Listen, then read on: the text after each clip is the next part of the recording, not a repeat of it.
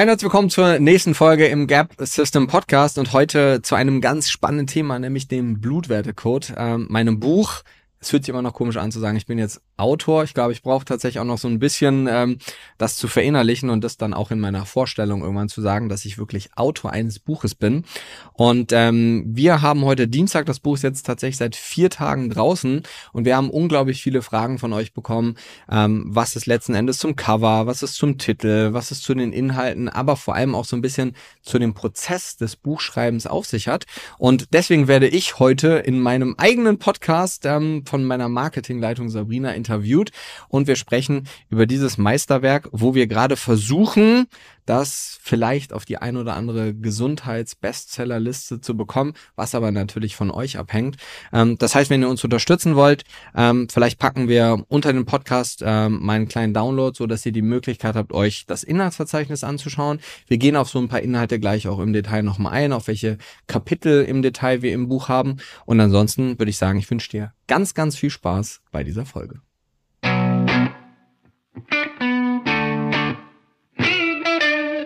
Willkommen im Gap System Podcast für Medizin 3.0. Wir kombinieren moderne Medizin und neueste Erkenntnisse der Wissenschaft, um dich dabei zu unterstützen, dein vollstes Potenzial zu entfalten. Mein Name ist Timo Osterhaus. Ich bin Arzt und Gründer der Mathletics Academy. Mein Ziel ist es, durch Verständnis und alltagsorientierte Tools deine Gesundheit nachhaltig zu optimieren.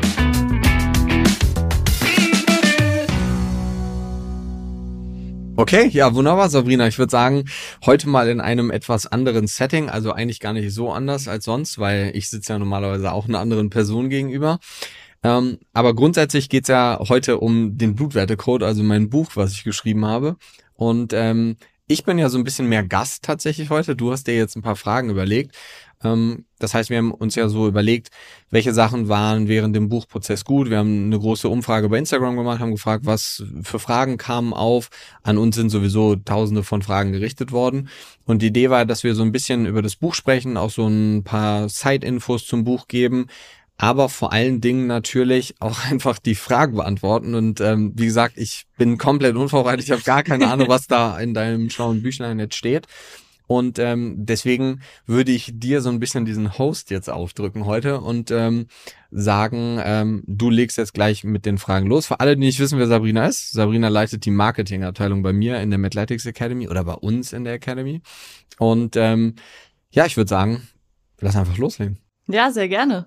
Freut mich, euch hier zu sein. Ähm, und spannender Fun Fact, ich habe auch im Team noch ein bisschen rumgefragt, ähm, was die gerne wissen wollen würden über den Buchschreibeprozess und welche Fragen sich da ähm, irgendwie entwickelt haben.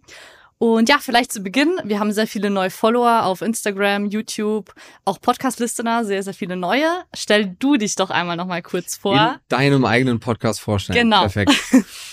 Also ich denke, die meisten wissen ja, dass ich Timo Oshaus heiße. Ähm, ich bin Arzt, ähm, Gründer der Mathletics Academy, auch noch Geschäftsführer der Mathletics Academy. Das heißt, ähm, auf der einen Seite versuche ich so die Vision zu vertreten, Menschen dabei zu unterstützen, gesund alt zu werden, beziehungsweise auch Gesundheit überhaupt messbar zu machen. Das heißt, als Arzt versuche ich dort anzusetzen, den Fokus nicht auf Krankheit zu legen, so wie das die normale Schulmedizin macht, weil das ist ja die Lehre der Krankheiten effektiv ge ähm, gesprochen.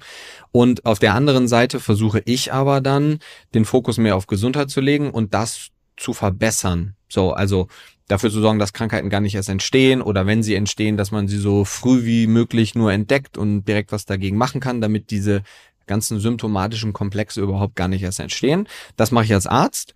Dafür auch eine eigene Arztpraxis in München, Bodygraph heißt das Ganze. Und auf der anderen Seite möchte ich dieses Wissen, weil wir wissen ja realistisch betrachtet, ich bin jetzt ein Mensch, Caro macht mit mir die Praxis zusammen, das heißt, wir sind zwei Menschen, wir können die Welt nicht retten, können wir sowieso nicht alle, aber grundsätzlich ist der Gedanke dahinter natürlich, ähm, diese ganzen modernen wissenschaftlichen Daten weitergeben zu können. Und dafür haben wir die Mathletics Academy gegründet.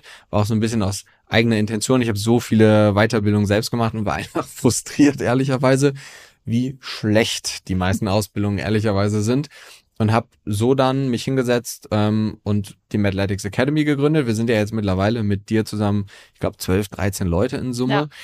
Echt groß, muss man sagen. Und ähm, wir haben da sehr, sehr große Ziele, nämlich Trainern und Therapeuten vor allen Dingen dabei zu unterstützen, Gesundheit zu lernen, aber das gelernte Wissen messbar zu machen und das dann natürlich mit ihren Kunden und Klienten auch umzusetzen. Das heißt, wir haben ja viele Trainer, wir haben auch viele Therapeuten wie Physiotherapeuten, Osteopathen, aber eben mittlerweile auch viele Ärzte, Zahnärzte und Mediziner oder sogar Medizinstudenten zum Teil, ähm, die nämlich von vornherein schon sagen, sie wollen das Ganze ein bisschen anders lernen. Und so ist ja dann auch die Idee zum Buch entstanden, der Blutwertecode, dieses spannende Thema so greifbar zu machen, dass es jeder irgendwo versteht, weil ich schon der Meinung bin, ist es tatsächlich als Mediziner ganz einfach, Dinge komplex zu erklären, so dass es keiner versteht. Es ist aber tatsächlich meiner Ansicht nach viel schwieriger, Dinge so zu erklären, dass es auch ein Sechsjähriger oder ein Zehnjähriger versteht. Und dann weiß man aber, dass derjenige es wirklich verstanden hat. Und das war auch so die Vision hinter dem, ähm, hinter dem Buch, was ja de facto bis jetzt glücklicherweise auch sehr gut ankommt. Ich war mir da de facto zwischendurch nicht so sicher, ehrlicherweise. Ähm, und es war natürlich auch ein Struggle, das Ganze zu machen. Ähm, aber mir macht dieses ganze Thema rund um Content, Social Media, auch Podcasting und Co. einfach mega Spaß, weil es wirklich eine Herzensangelegenheit von mir als Mensch jetzt einfach ist, dieses Wissen ähm, so, wie es auf der modernen Basis der Wissenschaft entsteht, weiterzugeben, weil in den meisten Lehrbüchern kommt das Ganze halt erst 30 Jahre später an. Und effektiv gesprochen und ehrlicherweise gesagt im Medizinstudium, da wird auch nicht über Supplemente und solche Geschichten geredet. Und da sind, da geht es auch nicht um den Kreatininwert für Kraftsportler oder für normale Menschen. Und das ist aber eigentlich das, wo ich Gesundheit eher einordnen würde, das Bestmögliche rauszuholen. Und ich glaube, alles, was ich mache, ob auf der einen Seite in der Praxis, in der Akademie oder auch bei Social Media, dient alles so diesem Zweck, die Vision zu haben, Gesundheit wirklich eigentlich erst zu definieren und einen Fußabdruck im Gesundheitssystem zu hinterlassen. Ja, sehr gelungener Einstieg, der tatsächlich, glaube ich, auch ein bisschen was über den Aufbau des Buches schon so verraten hat. ist auch eine der Fragen, die wir sehr oft gestellt bekommen haben. Ähm, was bedeutet der Titel für dich? Gab es da irgendwie was, was du dir bei gedacht hast, als du den sozusagen dich dafür entschieden hast, das Buch so zu nennen?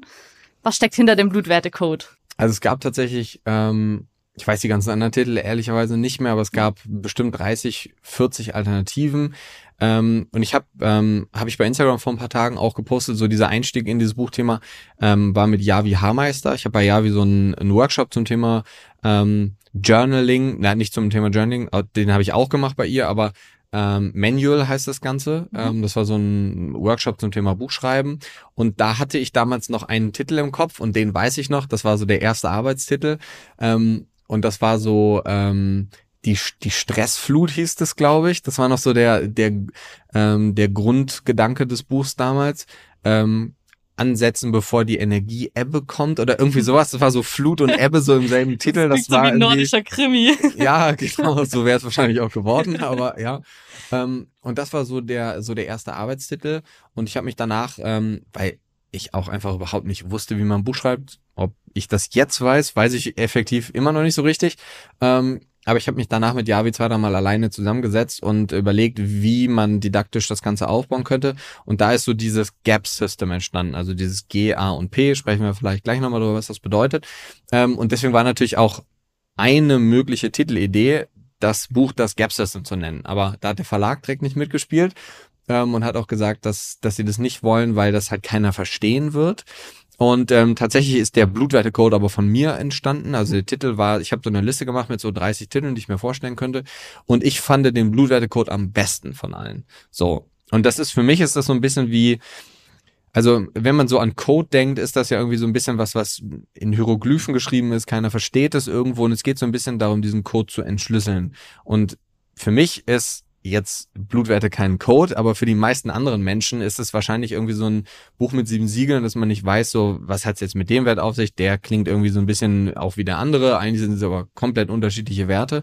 Und mein Grundgedanke war, dahinter einen Begriff zu schaffen, der auf der einen Seite natürlich so ein bisschen Clickbait ist jetzt ja das falsche Wort, aber schon so ein bisschen catchy auch ist. Ähm, aber worunter man auch etwas versteht, wenn man es liest und denkt so, Code, okay, das klingt erstmal kompliziert, aber eigentlich will ich damit ja die Einfachheit wieder darstellen, nämlich ein komplexes Thema einfach wiederzugeben. Und das ist für mich so ein bisschen das Entschlüsseln eines Codes irgendwie. Ja, so ein gut gelungener Titel tatsächlich, der sehr, sehr schön catcht. Ähm, wir haben ja schon ein bisschen darüber geredet, was deine Vision ist, warum du das alles machst. Was sind so konkret die Inhalte oder die, die Abschnitte in dem Buch und warum hast du das so gegliedert, wie das schlussendlich jetzt ja, rausgegeben wurde? Was ist da dein Gedanke dazu? Also, dass ich es geschrieben habe, ist tatsächlich halt schon ein bisschen her. Also ja. kann sein, dass ich jetzt das ein oder andere Kapitel durcheinander werfe, sonst gucke ich gleich nochmal rein. Ähm, also ganz am Anfang war es mir erstmal wichtig, ähm, dieses System, dieses GAP-System zu erklären. Und GAP steht für Gesundheit, Allseitigkeit und Performance, also für diese drei Grundbausteine, die es braucht, um langfristig Gesundheit zu haben. Das Ganze aber mit den Strategien letzten Endes, beziehungsweise eigentlich ist die Strategie Gesundheit und die Taktiken sind diese Allseitigkeit irgendwie so dahinter. Und die Performance ist so das Ziel. Wobei man Performance nicht so verstehen darf wie äh, schneller, höher, weiter, also im Sinne im Sport-Performance-Gedanke, so ich will den neuen Weltrekord im Marathon aufstellen oder irgendwas, sondern für jeden ist Performance ja so ein bisschen was anderes. Für den einen ist das vielleicht der Weltrekord im neuen im Marathon, für den anderen ist das vielleicht aber drei Etagen im Treppenhaus hochlaufen zu können, ohne halt anhalten zu müssen. so. Und ich bin schon der Meinung, wir hatten ganz am Anfang das Gap System tatsächlich sogar anders benannt. Das hieß Gap Lab und Lab stand für Leistung anders betrachtet. Ja. So, aber das war mir dann irgendwie, als ich das dann geschrieben habe, das Buch, war das dann so, okay, das sind jetzt sechs Buchstaben und so, das wird irgendwie alles viel zu kompliziert. Und ich habe ganz viele Teile im Buch tatsächlich auch neu geschrieben, weil sie zu kompliziert waren, ähm, weil ich wirklich dann irgendwann am Anfang gedacht so, hey, es braucht unbedingt die Erklärung von XYZ zum Beispiel. Ähm, und am Ende habe ich dann gemerkt, so, okay, effektiv gesehen brauchst du das eigentlich jetzt gar nicht. Und ich habe auch eigentlich Kapitel gehabt über ähm, Haut, Haare, Nägel und solche Sachen. Das habe ich aber alles dann rausgeschmissen, weil wir das in einem anderen Kapitel dann alles schon untergebracht hatten. Und mir war wichtig, dass man am Anfang dieses System versteht, mhm. dass Gesundheit das ist, was ganz, ganz, ganz essentiell wichtig ist und das ist, was äh, das Buch am Ende aussagen soll, dass der Fokus auf Gesundheit liegt und nicht auf Krankheit. Und auch das Erklären von Gesundheit, darum geht es ganz, ganz viel im ersten Kapitel. Was ist das überhaupt? Weil Krankheit können wir definieren, Gesundheit aber eigentlich nicht. So, und was ist das eigentlich? Darüber sprechen wir viel. Wo ist der Unterschied zwischen einfach nur lange leben oder lange gut leben zum Beispiel? Ähm, erklären wir von äh, anhand von vielen Grafiken zum Beispiel auch im Buch. Sehr viele Inspirationen von Peter Attia zum Beispiel aus Amerika bekommen, aber auch von vielen anderen Kollegen. Und ähm, grundsätzlich muss man sagen, mir war das wichtig, dass man dieses System erstmal versteht, bevor man so in die Tiefe des Blutwertecodes eintaucht, um einfach zu verstehen, worauf ich auch hinaus möchte und wofür das Ganze auch da ist. Das heißt, ich glaube, ganz viele Menschen lesen diesen Begriff oder diesen Titel mittlerweile und denken so, das ist total analytisches Buch. Aber tatsächlich ist es eigentlich ein Buch mit ganz vielen Geschichten. So, das ist wenig in diesem Buch ist das funktioniert so und so und so, sondern ich erzähle jedes, in jedem Kapitel Geschichten von unterschiedlichen Klienten, Kunden und Patienten und anhand deren Beispiele erkläre ich dann diesen Blutwertecode. Aber um nochmal auf die Frage zurückzukommen, erstes Kapitel ist so dieses Thema Gap, alles, was es damit auf sich hat. Das zweite ähm, sind so die Regeln von, vom Thema Blutwerte. Also es geht um Referenzbereiche, dass man so die Basics versteht. Wann sollte sowas überhaupt abgenommen werden? Gibt es da Tageszeitpunkte? Wie macht man das? Was hat's mit nüchtern auf sich und nicht? Also, dass man die Basics erstmal versteht. Und danach geht es quasi so in diese Sprache des Blutes. Ich glaube, das Kapitel heißt die Blutsprache.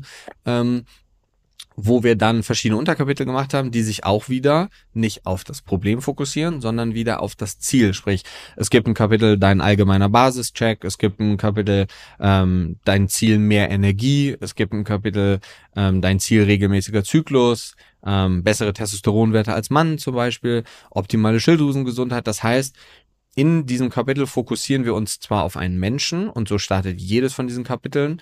Ähm, tatsächlich ist es so, dass wir jetzt schon Feedback bekommen, dass viele Leute diese Beispiele eins zu eins kennen, so wie ich sie beschreibe in dem Buch. Ähm, ist natürlich manchmal auch ein bisschen überspitzt dargestellt. Das sage ich dann aber in den meisten Positionen auch. Ähm, aber es geht eben darum, sich darauf zu fokussieren, was man erstellen oder was man erreichen möchte. Und deswegen ist diese Zielorientiertheit das, worauf wir uns fokussieren wollten und nicht auf diese Problemorientierung. Und das ist so die Idee dahinter gewesen. Natürlich könnte man da jetzt noch 36 weitere Kapitel hinzufügen. Man muss aber realistisch betrachtet sagen, es ist halt nicht einfach alles nur schwarz oder weiß in der Medizin und in der Gesundheit, sondern ganz viele Bereiche verschwimmen halt miteinander. Das heißt, so wenn ich ein Kapitel über mehr Energie schreibe, dann könnte ich da was über Eisen schreiben, aber auch über die Schilddrüsenhormone, auch über Sexualhormone und das zu trennen ist tatsächlich nicht so einfach, weil das halt im realen Leben ja auch nicht passiert. So und die meisten ähm, Probleme, die dann einen hindern, das Ziel zu erreichen, die sich ja dann wieder überschneiden. Und das ist so ein bisschen, ja, der Struggle gewesen. Und ich habe das effektiv gesprochen auch, glaub so, einfach gesagt, 30 Mal umgeworfen, so wahrscheinlich. so, ich glaube, meine Lektorin, die Susanne, hat einen kompletten Anfall bekommen immer wieder, weil ich habe dann gesagt, so, nee, wir können das mit dem Minutes doch nicht so machen. Ja, und dann habe ich zwei Wochen später gesagt, boah, ich habe eine mega gute Idee, wir machen das so und so. Und eine Woche später habe ich gesagt, so, nein, das funktioniert nicht. So, und so wie das jetzt ist, war das ganz, ganz, ganz am Anfang mal die Grundidee, die ich aber immer wieder über den Haufen geworfen habe. Und das hat sich so im Zuge des Schreibens dann aber auch entwickelt, dass ich gemerkt habe, ah, okay, mir fehlt hier was. Ich habe zum Beispiel den ganzen Anfangsteil habe ich ganz am Ende erst geschrieben. So, was ich aber von vornherein so wollte. Auch das Vorwort zum Beispiel habe ich als aller, allerletztes geschrieben. So, ja. Und ähm, ich denke schon, dass diese Struktur dahinter mit den drei Hauptkapiteln, mit den, in Summe sind es, glaube ich, 15, 20 Unterkapitel, sehr gut gewählt ist, weil es sehr einfach und sehr verständlich ist. Aber ich würde trotzdem allen Leuten empfehlen, das ganze Buch zu lesen und nicht nur sagen, okay, ich will mehr Energie, dann lese ich nur das Kapitel mehr Energie. Weil die Frage ist, ob das Problem, was du hast, dann auch genau in dieses Beispiel reinpasst. Ja, ich würde sehr gerne nochmal äh, darauf eingehen, dass du ja sagst, du würdest gerne haben, dass die Leute alles lesen, von Anfang bis zum Ende. Ähm, weil, glaube ich, so ein Punkt ist, wo man sich selber auch immer wieder ertappt, man konsumiert ja ganz oft. Also ich finde ja immer noch so lesen kann man ja auf ganz viele unterschiedlichen Arten konsumieren oder halt auch anwenden. Und es ist ja ein Buch, das ich habe es zweimal gelesen inzwischen. Perfekt. Das, ähm, ja, ich wusste gar nicht, dass du es überhaupt gelesen hast. Ja, doch. Ich habe schon äh, das E-Book damals gelesen und jetzt die Druckversion. ähm, dass man sich eigentlich durcharbeiten kann und wirklich auch so anhand von einem Leitfaden entscheiden kann, wo habe ich vielleicht ein Problem und was soll ich als nächstes machen oder was kann ich auch als nächstes machen, um die Ursache rauszufinden. Das heißt, ist ein sehr praktisch veranlagtes Buch, würde ich jetzt mal sagen. Trotzdem glaube ich, dass viele Menschen das einfach lesen, sehr viele Dinge realisieren und auch merken, ich könnte was tun und dann legen die das Buch weg. So, was würdest du dir wünschen, dass die Leute tun, wenn sie das Buch lesen? Oder wie kann man ein Buch so lesen, dass es einem auch wirklich dabei hilft, die Gesundheit zu optimieren? Wie würdest du daran gehen, wenn du das Buch selber liest und es nicht deines wäre, sondern wirklich ein anderes, dass du als Ratgeber so, ja, dir holst? Das ist eine gute Frage tatsächlich. Ja, ähm, das war tatsächlich aber auch eine der ersten Fragen. Ich habe so für jedes Kapitel habe ich so ein für mich am Anfang so ein Ziel definiert, was aus diesem Kapitel für den Endkunden rausgeholt werden soll oder was er damit umsetzen kann. Und das Wichtigste, was ich als aller aller allererstes sage und das sage ich tatsächlich auch ganz oft im Buch, dass bevor man, wenn man jetzt zum Beispiel Coach, Trainer oder Therapeut ist und man liest es, dass man das alles, was ich da beschreibe, erstmal an sich selber macht. Also wirklich, und damit meine ich wirklich alles. alles. Also nicht nur ein bisschen, sondern auch die Dinge macht, wo man vielleicht kein Problem hat, aber trotzdem mal misst, um auch einfach zu erfahren, wie sich das anfühlt, ähm, so viele Blutröhrchen abgenommen zu bekommen. Ganz plakativ. Ich habe jetzt gerade heute Morgen, lustiger Fun Fact, neun Blutröhrchen abgenommen und mir haben bestimmt 20 Leute bei Instagram danach geschrieben, wow, du, du kannst noch stehen danach. ähm, und das ist so, ich merke das überhaupt nicht, dass mir so viel Blut abgenommen wird. Hm, ich habe aber schon Leute, die das schon fühlen und es ist schon was anderes, wenn man so aus eigener Erfahrung sprechen kann, als wenn man immer nur sagt, ey, ich habe da ein Buch gelesen und so, wir machen das jetzt so und so. Grundsätzlich ist es natürlich super schwierig, ein Buch zu schreiben, wo man auf der einen Seite diese ganzen theoretischen Inhalte verpackt, auf der anderen Seite aber versucht schon so Ausblicke zu geben. Und das war mir aber am Anfang des Buchs ganz wichtig und das war auch dem Verlag wichtig, dass wir immer so ein bisschen so einen Ausblick geben. Okay, das Kapitel du willst mehr Energie haben, wir reden über die verschiedenen Blutwerte, wir sagen, welche Werte wie sein sollten, unterscheiden tatsächlich sogar auch zwischen den normalen Referenzbereichen und den Erfahrungsoptimalbereichen oder wie man sie nennen möchte. Ähm, aber es gibt auch immer einen Therapieausblick, also was man machen könnte. Das aller, aller Wichtigste, bevor man, aber wenn man sich jetzt so Thema Schilddrüse jetzt so fancy Sachen oder Testosteron wie Ashwagandha zum Beispiel rauszieht, womit ich super gute Erfahrungen gemacht habe, was im Buch zum Beispiel auch beschrieben ist, ähm, ist es super wichtig, die Basics erstmal zu machen. Und diese Basics sind nämlich das, was im ersten Kapitel in diesem Gap System in der Allseitigkeit, also gerade was das Thema Bewegung, Training, aber auch Schlaf, Regeneration, Ernährung und auch die Mindset-Komponente, ähm, beschrieben sind, dass die unglaublich wichtig sind. Und ehrlicherweise denke ich, die meisten Leute wissen, was ungesund ist oder was auch weniger gesund oder vielleicht dementsprechend auch was dann wirklich gesund ist. Aber wichtig ist wirklich, dass man, es gibt zwischendurch auch Empfehlungen, was man machen könnte, gerade was jetzt Ausdauertraining in der Woche angeht, auch von Zeiteinheiten her und Co., wie oft man was machen sollte. Aber man, man sollte dieses Buch vielleicht bewusst auch als, als Nachschlagewerk benutzen, ähm, sich wirklich Dinge markieren ähm, und versuchen, das vielleicht auch Kapitel für Kapitel umzusetzen. So, also du hast gesagt, du hast es zweimal gelesen zum Beispiel. Ja. Das wusste ich, wie gesagt, nicht. Ja. Ähm, aber grundsätzlich, dass man das Buch vielleicht in einem durchliest und dann sagt, okay, jetzt gehe ich Kapitel für Kapitel durch und mach die Sachen.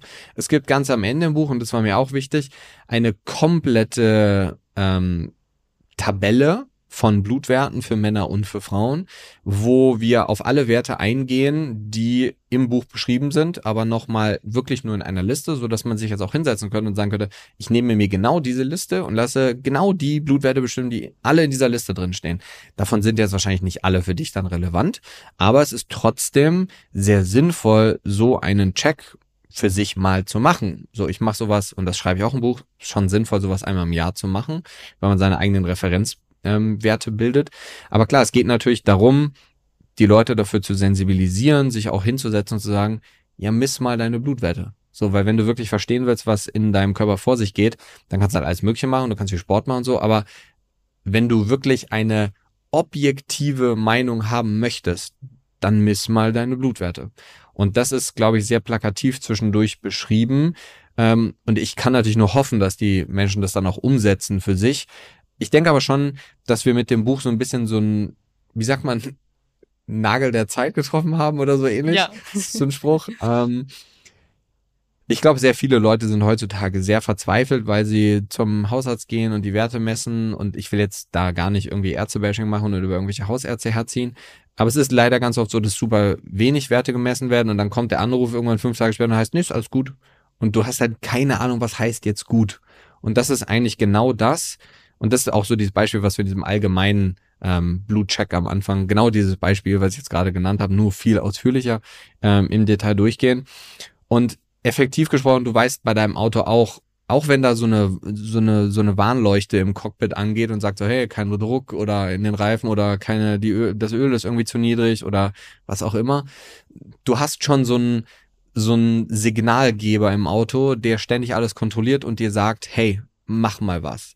Und das größte Problem ist, glaube ich, dass die Menschen zwar wissen, was sie tun sollen, damit sie gesund sind, aber sie verstehen diese Signale überhaupt gar nicht. So, und gehen dann zu jemandem, nämlich dem Hausarzt oder dem Arzt, der diese Signale einordnen soll.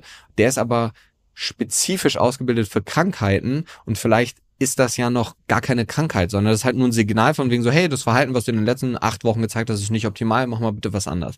Und der Arzt sagt dann, ist alles gut und du verstehst das dann nicht. Und dieses Verständnis, das ist, glaube ich, das, was wir anhand dieser Geschichten ganz gut rüberbringen. Ja, kann ich, kann ich nur zustimmen.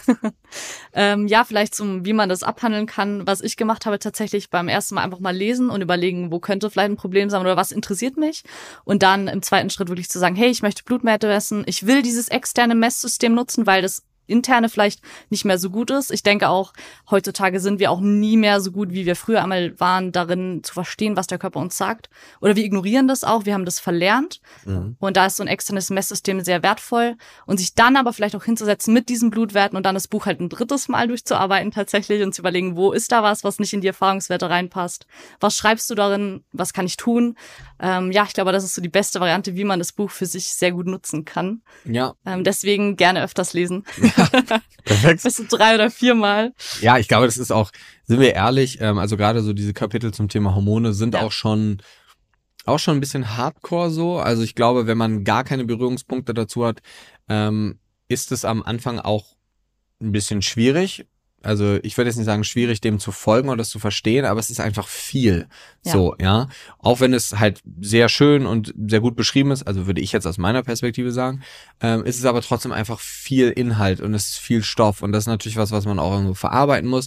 Und sind wir ehrlich, also ich lese extrem viel und ich muss ganz viele Sachen auch ganz oft lesen und lese Bücher manchmal zwei oder dreimal und merke so, das habe ich noch nie gelesen und denk so, aber ich habe das Buch jetzt gerade zum dritten Mal gelesen, aber ich lese trotzdem manche Sachen zum ersten Mal gefühlt so. Und das ist natürlich in so einem Buch, wo es um viele Sachinhalte wie Blutwerte und solche Sachen geht, ist es nicht, also liegt ja auf der Hand, wenn man es nur einmal liest, man wird nicht danach alles zu 100 Prozent äh, behalten haben und deswegen klar, also gerne häufiger lesen. Gerne häufiger lesen. Hast du tatsächlich das Buch nochmal gelesen? Jetzt, wo es wirklich so fertig final Also war? so fertig Ja? jetzt? Nee, so fertig nicht. Aber ich hab's, ähm, und das ist so ein bisschen so, man sieht den Wald vor lauter Bäumen dann irgendwann nicht mehr. Ähm, uns hat heute Morgen jemand äh, geschrieben, dass wir in einer Grafik irgendwie weiß und rot vertauscht haben im, in der Beschriftung oder so. Ich habe, nachdem das durchs Lektorat durchgegangen ist, ähm, und Susanne, es tut mir total leid, dass es die Sachen so oft durchs Lektorat durchgewandert sind. Nicht, weil ich schlecht geschrieben habe oder so, sondern weil ich, ich habe da mal was aus Kapitel 5 geschrieben, mal aus 2, mal aus 6, mal aus 1 und so. Deswegen das habe ich mitbekommen. war das so ein bisschen schwierig, glaube ich, fürs Lektorat. Ähm, aber ich glaube, sind dann doch alle sehr happy über das Ergebnis ähm, am Ende. Aber ja, ich habe, als wir mit dem Lektorat fertig waren, bin ich schon über alles, also ich habe wirklich alles dann auch nochmal gelesen und ich habe tatsächlich auch inhaltlich ein paar Sachen gefunden, die ich dann beim Schreiben selber vertauscht hatte. Ja. Also ich war froh, dass ich so, ich hab zum Beispiel mal Serum und Vollblut einfach an der an der Stelle einfach miteinander vertauscht, meinte das Richtige, habe das Richtige erklärt, habe aber einfach den falschen Begriff benutzt. So ähm, und das war schon gut, dass ich es am Ende dann nochmal gelernt. Es war tatsächlich auch nur dieses eine Ding, was ich dann da vertauscht hatte. Ähm, aber es ist super und das war, glaube ich, so mit Abstand das Strangeste in dem gesamten Buchschreibeprozess, dass ich habe ja wirklich nicht so lange geschrieben eigentlich. Also ich habe so sieben Monate, acht Monate, auch mal mit Pause zwischendurch und Co. geschrieben, was ja sicher gleich nochmal drauf eingeht. Genau. Ja, ähm, ich habe wirklich Sachen gelesen am Ende und habe am Anfang gedacht so, boah, ist das scheiße. So, und habe das dann komplett nochmal neu geschrieben. So, ich bin eine Woche ähm, zum Beispiel nach Österreich gefahren und ähm, habe mir komplett eine Auszeit genommen, eine Woche. Also so semi, hat so halb gut geklappt. Ähm, lag dann kurz zwischendurch mal mit 40 Fieber im Bett und so. Ähm, aber ich habe eine Woche lang nur am Buch geschrieben, aber ich habe effektiv bin ich mit nicht mehr Seiten nach Hause gekommen, als ich vorher hatte, weil ich habe den kom die kompletten ersten fünf Seiten nochmal neu geschrieben, nachdem ich es gelesen habe und gedacht hab so, hä, nee, ähm, das kann ich nicht machen. Aber ganz am Ende, und das war so kurz vor Abgabe, als ich die lektorierten Sachen vom Anfang gelesen habe, habe ich das gelesen und habe gedacht, boah, das ist echt gut, aber das hab doch nicht ich geschrieben, oder? Also waren Sachen drin, wo ich mir tatsächlich auch nicht mehr gar nicht mehr bewusst war, wie ich das geschrieben habe und habe das gelesen und habe gedacht, okay, krass, das ist also das catcht dann selbst mich jetzt und ich habe es geschrieben, aber ich konnte mich gar nicht mehr richtig so dran erinnern und das war echt komisch, ähm, weil du weißt, du hast irgendwie ein Buch geschrieben und das hat am Ende dann auch so ein bisschen Angst aufkommen lassen, weil man sich dann auch nicht mehr sicher war, habe ich jetzt über diesen Blutwert eigentlich gerade geschrieben oder habe ich das vergessen? Weil man konnte sich auch an die guten Sachen zum Teil nicht mehr erinnern. Und das war so ein bisschen, wo ich dann Bedenken bekommen habe am Ende so, okay, das, das wird jetzt gedruckt, ne? Das ist jetzt kein Instagram-Post, den ich morgen auf Bearbeiten drücke und wieder ändere, wenn irgendwie ein paar Fehler drin sind. Rechtschreibfehler zum Beispiel stören mich überhaupt nicht. Ist ganz ehrlich, das Buch hat 220 Seiten oder so. Ähm, das haben irgendwie, ich glaube, in Summe 15 Leute gelesen. Ähm, und wenn da jetzt noch ein paar Rechtschreibfehler drin sind, so, okay, dann macht man das in den nächsten Auflagen, ändert man das und so. Aber das ist zum Beispiel was, was mich überhaupt nicht stört. Ähm, aber ich hatte schon am Ende, glaube ich, so die letzten paar Wochen Angst, weiß ich nicht, ist ob das richtige Wort ist, aber so Respekt, ob ich nicht irgendwas ganz gravierendes vergessen habe. Habe ich nicht, ja. Ähm, aber es ist so ein, so ein unterschwelliges Gefühl, was trotzdem da war. Ja. Was war so dein Lieblingsteil? Ne, Du hast gerade viel vom Schreibprozess auch schon ähm, ja erwähnt und gesagt, manche Teile fandest du richtig gut oder ja, da dachtest du so, ja, das ist wow, habe ich das geschrieben? Was ist so dein absoluter Lieblingsteil? Also es sind, glaube ich, zwei Dinge. Ähm, das Kapitel, was mir am allermeisten Spaß gemacht hat zu schreiben, ist so dieses kardiovaskuläre Gesundheitsthema. Ähm, auch da habe ich Ewigkeiten überlegt, wie kann man da was beschreiben, so dass es jeder versteht. Ich denke, das ist anhand von so einer Metapher von einem Auto ganz gut klar geworden. Ähm, das hat super viel Spaß gemacht zu schreiben, weil ich mich in dem Moment, als ich es geschrieben habe oder auch schon Wochen davor, super viel mit diesem Thema beschäftigt habe. Was tatsächlich aber also in Summe waren eigentlich die, so dieses ganze dritte Kapitel, wo ich diese Geschichten von den Patienten erzählt habe, war, war in Summe total cool. Aber davon war so dieses kardiovaskuläre Thema, fand ich eigentlich mit am spannendsten. Ähm, was aber wirklich auch super viel Spaß gemacht hat zu schreiben, das hört sich jetzt wahrscheinlich total komisch an, ähm, war die Danksagung am Ende. Weil das war wirklich so, okay, ich schreibe jetzt ein Buch, cool, habe das Buch geschrieben und dann waren so die Inhalte alle fertig und dann war so, schreibt man eine Danksagung. Also ich habe auch noch nie ein Buch vorher geschrieben, aber das war so, ich wusste ja, was ich schreiben will. Man, zugegebenermaßen, um ehrlich zu sein, so einen Blogbeitrag zu schreiben und ein Buch ist was ganz anderes. So, ja, ich habe am Anfang gedacht, so, ja, das machst Instagram und so, schreibst hier Akademie und so easy. So easy war es dann doch nicht. Ähm, aber die Danksagung war das, ich konnte mir so richtig in dem Moment bewusst machen, ja, okay, du hast das Buch geschrieben, aber es ist halt eigentlich voll die Teamleistung gewesen, so, ja.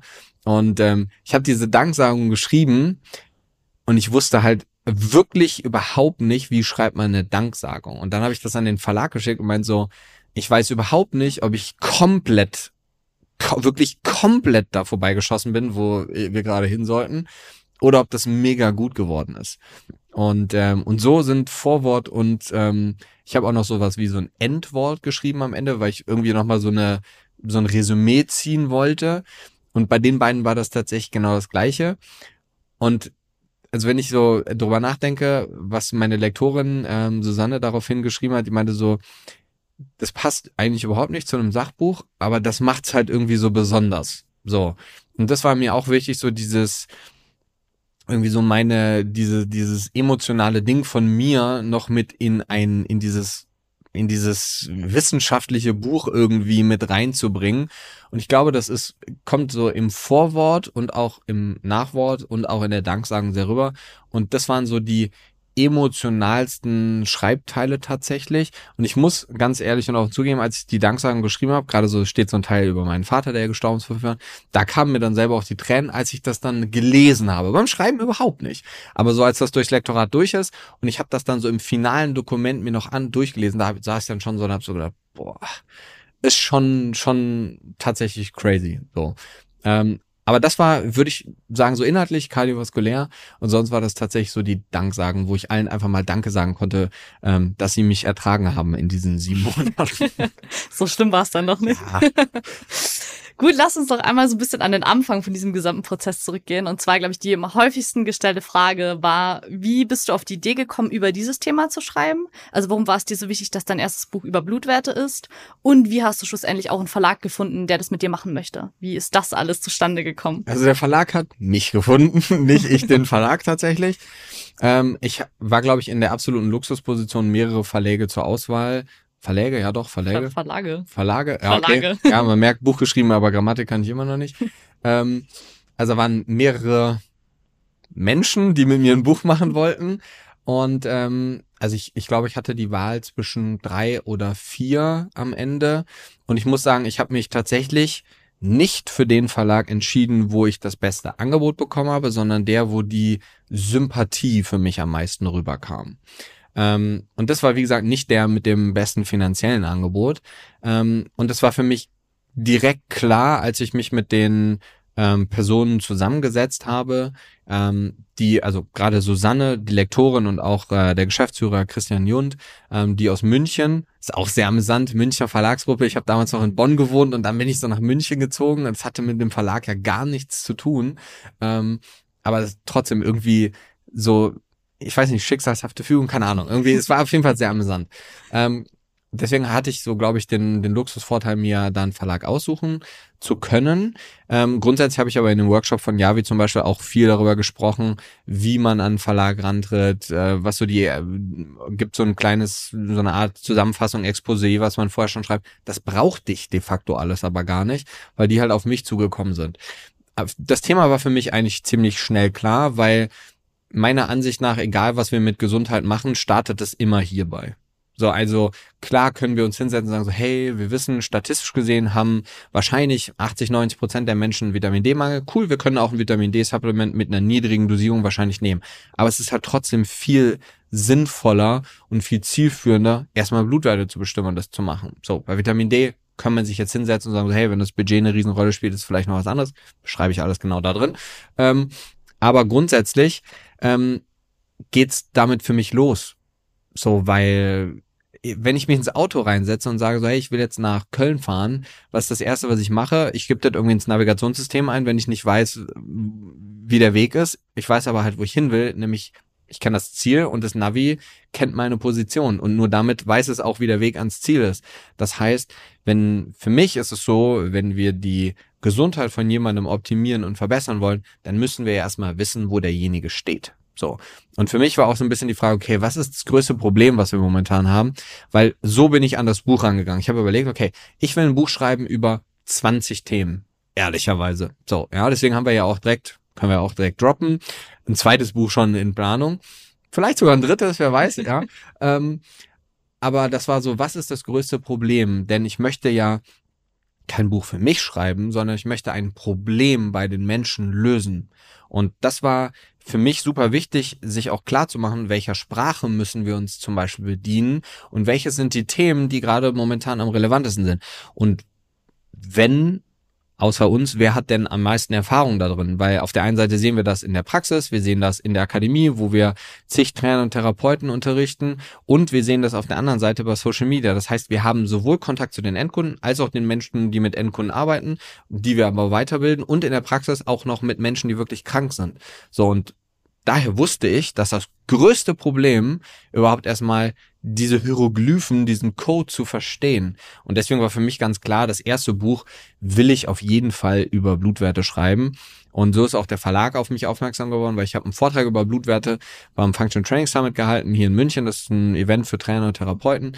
Ähm, und äh, eher für Trainer als für Therapeuten. Und da habe ich ähm, über Blutwerte gesprochen, ähm, gerade über die Basics ähm, und über so die Sachen, die in den ersten beiden Kapiteln beschrieben sind, habe dann aber auch Patientenbeispiele gezeigt. Und ähm, daraufhin kam der Verlag und hat mir seine Visitenkarte in die Hand gedrückt. Und ähm, von daher für mich war aber klar, wenn ich ein Buch mache, dann sollte das erste Buch definitiv darüber sein. Gut, und wie ist dann der Schreibprozess entstanden? Also bist du dann wirklich recht schnell in dieses Schreiben gekommen? Gab es dann einen langen Research, Planungsprozess? Wie lief das dann weiter? Und vor allem, wie schwer ist dir das auch gefallen, wirklich dann anfangen zu schreiben? Also dieses, die erste Seite, ne? Diese magische. Genau, also erstmal lief das gar nicht. so, also erstmal war das so, cool, ich habe einen Buchvertrag unterschrieben. Wobei effektiv habe ich den Vertrag bekommen, ich habe ihn aber, glaube ich, erst fünf Monate später unterschrieben, weil ich ihn einfach irgendwie nicht unterschrieben habe. So, aber weil da halt Vertrauensbasis herrschte und klar, weil wir machen das jetzt. Ähm, aber ich habe de facto wirklich fast erstmal gar nichts gemacht. So, also ich habe mich mit Javi hingesetzt und habe überlegt, so, hey, ich habe mich von ihr quasi so ein bisschen durch diesen Prozess am Anfang, so ich glaube, wir haben so acht Stunden oder sowas gemacht, so zwei Sessions, a vier Stunden. Und sie hat mir so erklärt, so hey, wie fängt man mit so einem Buch überhaupt an? Wie macht man das? Und ähm, und hat mich halt auch gefragt, wie ich mir sowas überhaupt wünsche und wie ich mir das vorstelle. Habe aber auch über so Dinge geredet, so hey, wenn du ein Buch schreiben willst, dann brauchst du halt Zeit. So, und wie machst du das jetzt? Und ihre Idee war das zum Beispiel, eine Woche wegzufahren. So, das kam nicht von mir, sondern ähm, ich habe das dann einfach gemacht, weil sie gesagt hat, das ist gut. Und ähm, und dann habe ich gesagt, lass mal anfangen. Und dann habe ich, glaube ich, zwei Monate gar nichts gemacht. So vom Gefühl her zumindest. Ähm, man muss schon sagen, den ersten Teil des Buches habe ich schon recht früh geschrieben. Also ich glaube, ich habe in dem ersten Teil so zwei, drei Wochen geschrieben und ähm, bin es dann auch nochmal mit Javi durchgegangen, habe gesagt, hey, versteht man das, versteht man das nicht, bin das mit der Lektorin durchgegangen und Co. Und ähm, also der erste Teil des Buches, so das erste Kapitel war, glaube ich, schon recht früh fertig. Wann haben wir angefangen? Letztes Jahr so im Juli, irgendwie sowas, August. Also da war klar, wir machen das Buch und dann auch recht schnell den ersten Teil gemacht. Und dann war das so, ja, sind so viele andere Sachen zu tun, machen wir das mal so nebenbei. Ähm, klar war immer wieder so, ich habe ich hab mir Sachen, also theoretisch so mein mein mein Daily Research Prozess hatte ich schon am Laufen, immer wenn ich Sachen zu dem Thema gelesen habe, ist aufgeschrieben, mit in meine in meine Buchnotizen reingemacht und co. Aber so richtig angefangen zu schreiben, wo ich mich wirklich jeden Tag so zwei, drei Stunden hingesetzt habe, das war, glaube ich, wirklich erst so Oktober, November. Ja. So. Und eigentlich hätte ich am 28. Dezember Finale abgeben sollen. Ich glaube, ich habe erst so Ende Februar abgegeben dann. Ähm, ähm, aber ich glaube, es war schon, und das war, für mich ist es auch so ein mega der Lernprozess gewesen, weil ich habe halt einfach noch nie ein Buch geschrieben. Und für mich war halt auch überhaupt nicht klar, was passiert da jetzt so. Also was muss ich da jetzt außer Schreiben so genau machen? Und man muss sich halt schon überlegen, wenn man sowas macht, was halt wirklich danach für immer da bleibt. Klar kann man das in den nächsten Auflagen irgendwie ein bisschen ändern, wenn man es möchte, aber die Grundstruktur sollte ja dieselbe bleiben. Das war schon so, man fängt halt wirklich an, alles zu zerdenken. Und ich habe meine ganzen Gedanken fünfmal über den Haufen geworfen. Und das war, glaube ich, das, was mir am meisten Probleme gemacht hat, dass ich gesagt habe, ich will das Buch abgeben, wenn es fertig ist. Und das würde ich nie wieder machen. Ich würde jedes Kapitel fertig machen und dann jedes Kapitel abgeben. So, und dann sagen so, hey, guck das Kapitel an und so machen wir das jetzt weiter. Aber ich bin ganz oft in den Themen vom Schreiben auch gesprungen. Ich habe mal in dem Kapitel was gemacht, dann mal in dem, dann mal in dem. Und das hat es, glaube ich, für mich, für diesen Prozess super kompliziert und auch super ineffizient gemacht. Und logisch betrachtet von außen ist das auch komplett bescheuert, das so zu machen. Ja, absolut. Aber das ist so, das ist wie so dein eigenes Baby gefühlt. Und das ist auch so, wenn man Kinder aufzieht, ist das auch nicht immer alles logisch, was man macht, sondern das ist ganz viel Emotionen auch dabei, auch wenn es um so ein wissenschaftliches Thema wie Blutwerte geht. Aber das ist halt so, das ist meine Passion, Menschen dieses Wissen näher zu bringen. Und deswegen war es für mich so wichtig, dass es perfekt ist, auch wenn ich weiß, dass es nie perfekt sein wird. Und das ist auch vollkommen fein für mich. Aber es musste dem größten Kritiker standhalten und der bin halt ich selber gewesen. Und das war, ich habe immer was geschrieben, dann wieder ein paar Tage später es gelesen und dann habe ich es wieder gelöscht und habe wieder von vorne angefangen, so ungefähr, ja. Ähm, und gerade so für das nächste Buch, und das haben wir auch schon mit dem Verlag besprochen, wünsche ich mir diesen Prozess dahinter ganz anders. So, ähm, klar, ich hätte, wenn man ehrlich ist, hätte ich an dem Punkt, wo wir den Vertrag gehabt haben, hätte ich da wirklich angefangen, dann wäre das nicht so ein Stress nach hinten raus geworden. Ich brauche so ein bisschen Druck, ja, so ist das auch und das ist auch fein und das ist auch okay. Ähm, aber dadurch, dass ich jetzt weiß, wie es ist, sowas zu machen, würde ich diesen Prozess des Schreibens nie wieder so machen, wie ich den jetzt gemacht habe.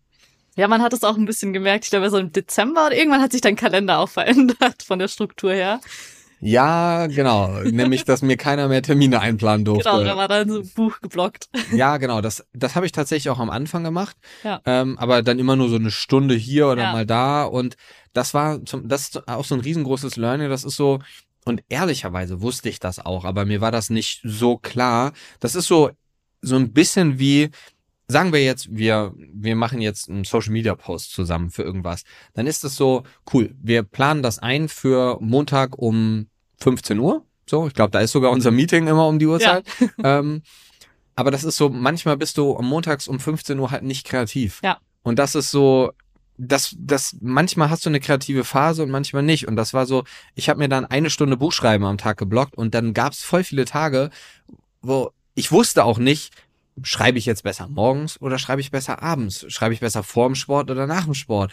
Sollte ich lieber gefrühstückt haben vorher oder nicht? Gehe ich erst spazieren? Das heißt, ich, diese ganzen, ich kannte das einfach nicht, diese Variablen. Und das war halt ein Fehler zu sagen, so, hey, ich trage mir jeden Tag eine Stunde Schreiben ein. Um in diesen Prozess des Schreibens reinzukommen, habe ich manchmal anderthalb Stunden gebraucht. So, das heißt, das Schwierigste war es, anzufangen. Wenn ich angefangen habe, hat das ein paar Minuten gedauert, dann war ich komplett da drin.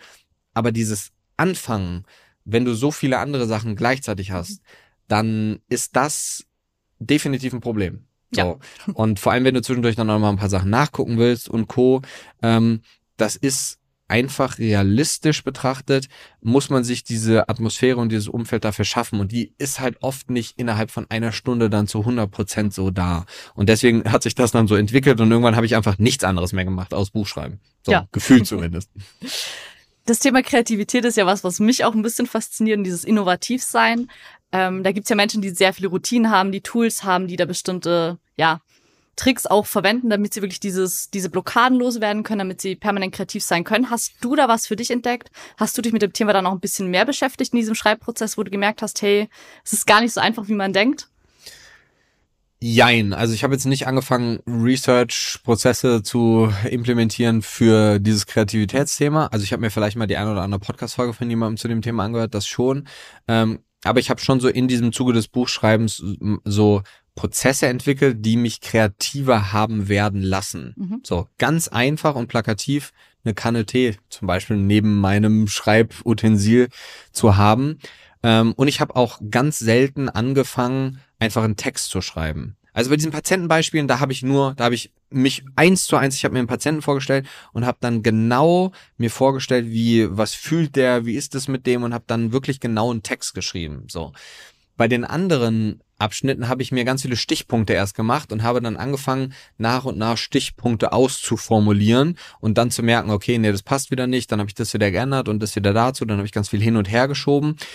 Gab so ein so ein Kreativitätsding irgendwie, um da reinzukommen. Ich habe viel versucht mit Musik zu arbeiten, mit unterschiedlicher Musik. Ich habe zwischendurch mal mit Brainwaves geschrieben. Es gab aber nicht so dieses eine Ding, wo ich jetzt sagen würde, das hat's mega gebracht oder das hat jetzt den absoluten Unterschied gebracht. Was für mich am allerwichtigsten war, es anzufangen und nicht nach 30 Minuten wieder aufzuhören, sondern wirklich zwei, drei Stunden am Stück zu sprechen. Ich habe sogar tatsächlich zwischendurch mal ähm, mich auf mein Walking Pad mit meinem Stehschreibtisch gestellt und habe dann das Buch eingesprochen. So, das hat bei einigen Abschnitten super gut funktioniert, war aber dann mehr Arbeit, weil ich dann mehr berichtigen musste am Ende, weil dann die Voice-Funktion und Co. das nicht so wiedergegeben hat. Ich bin aber halt ein sehr, und das wird man merken, wenn man das Buch liest, ähm, oder vielleicht kannst du das sogar, wenn du es ja zweimal gelesen hast. Das Buch ist sehr so oder sehr oft so geschrieben, wie ich auch spreche. Ja. So.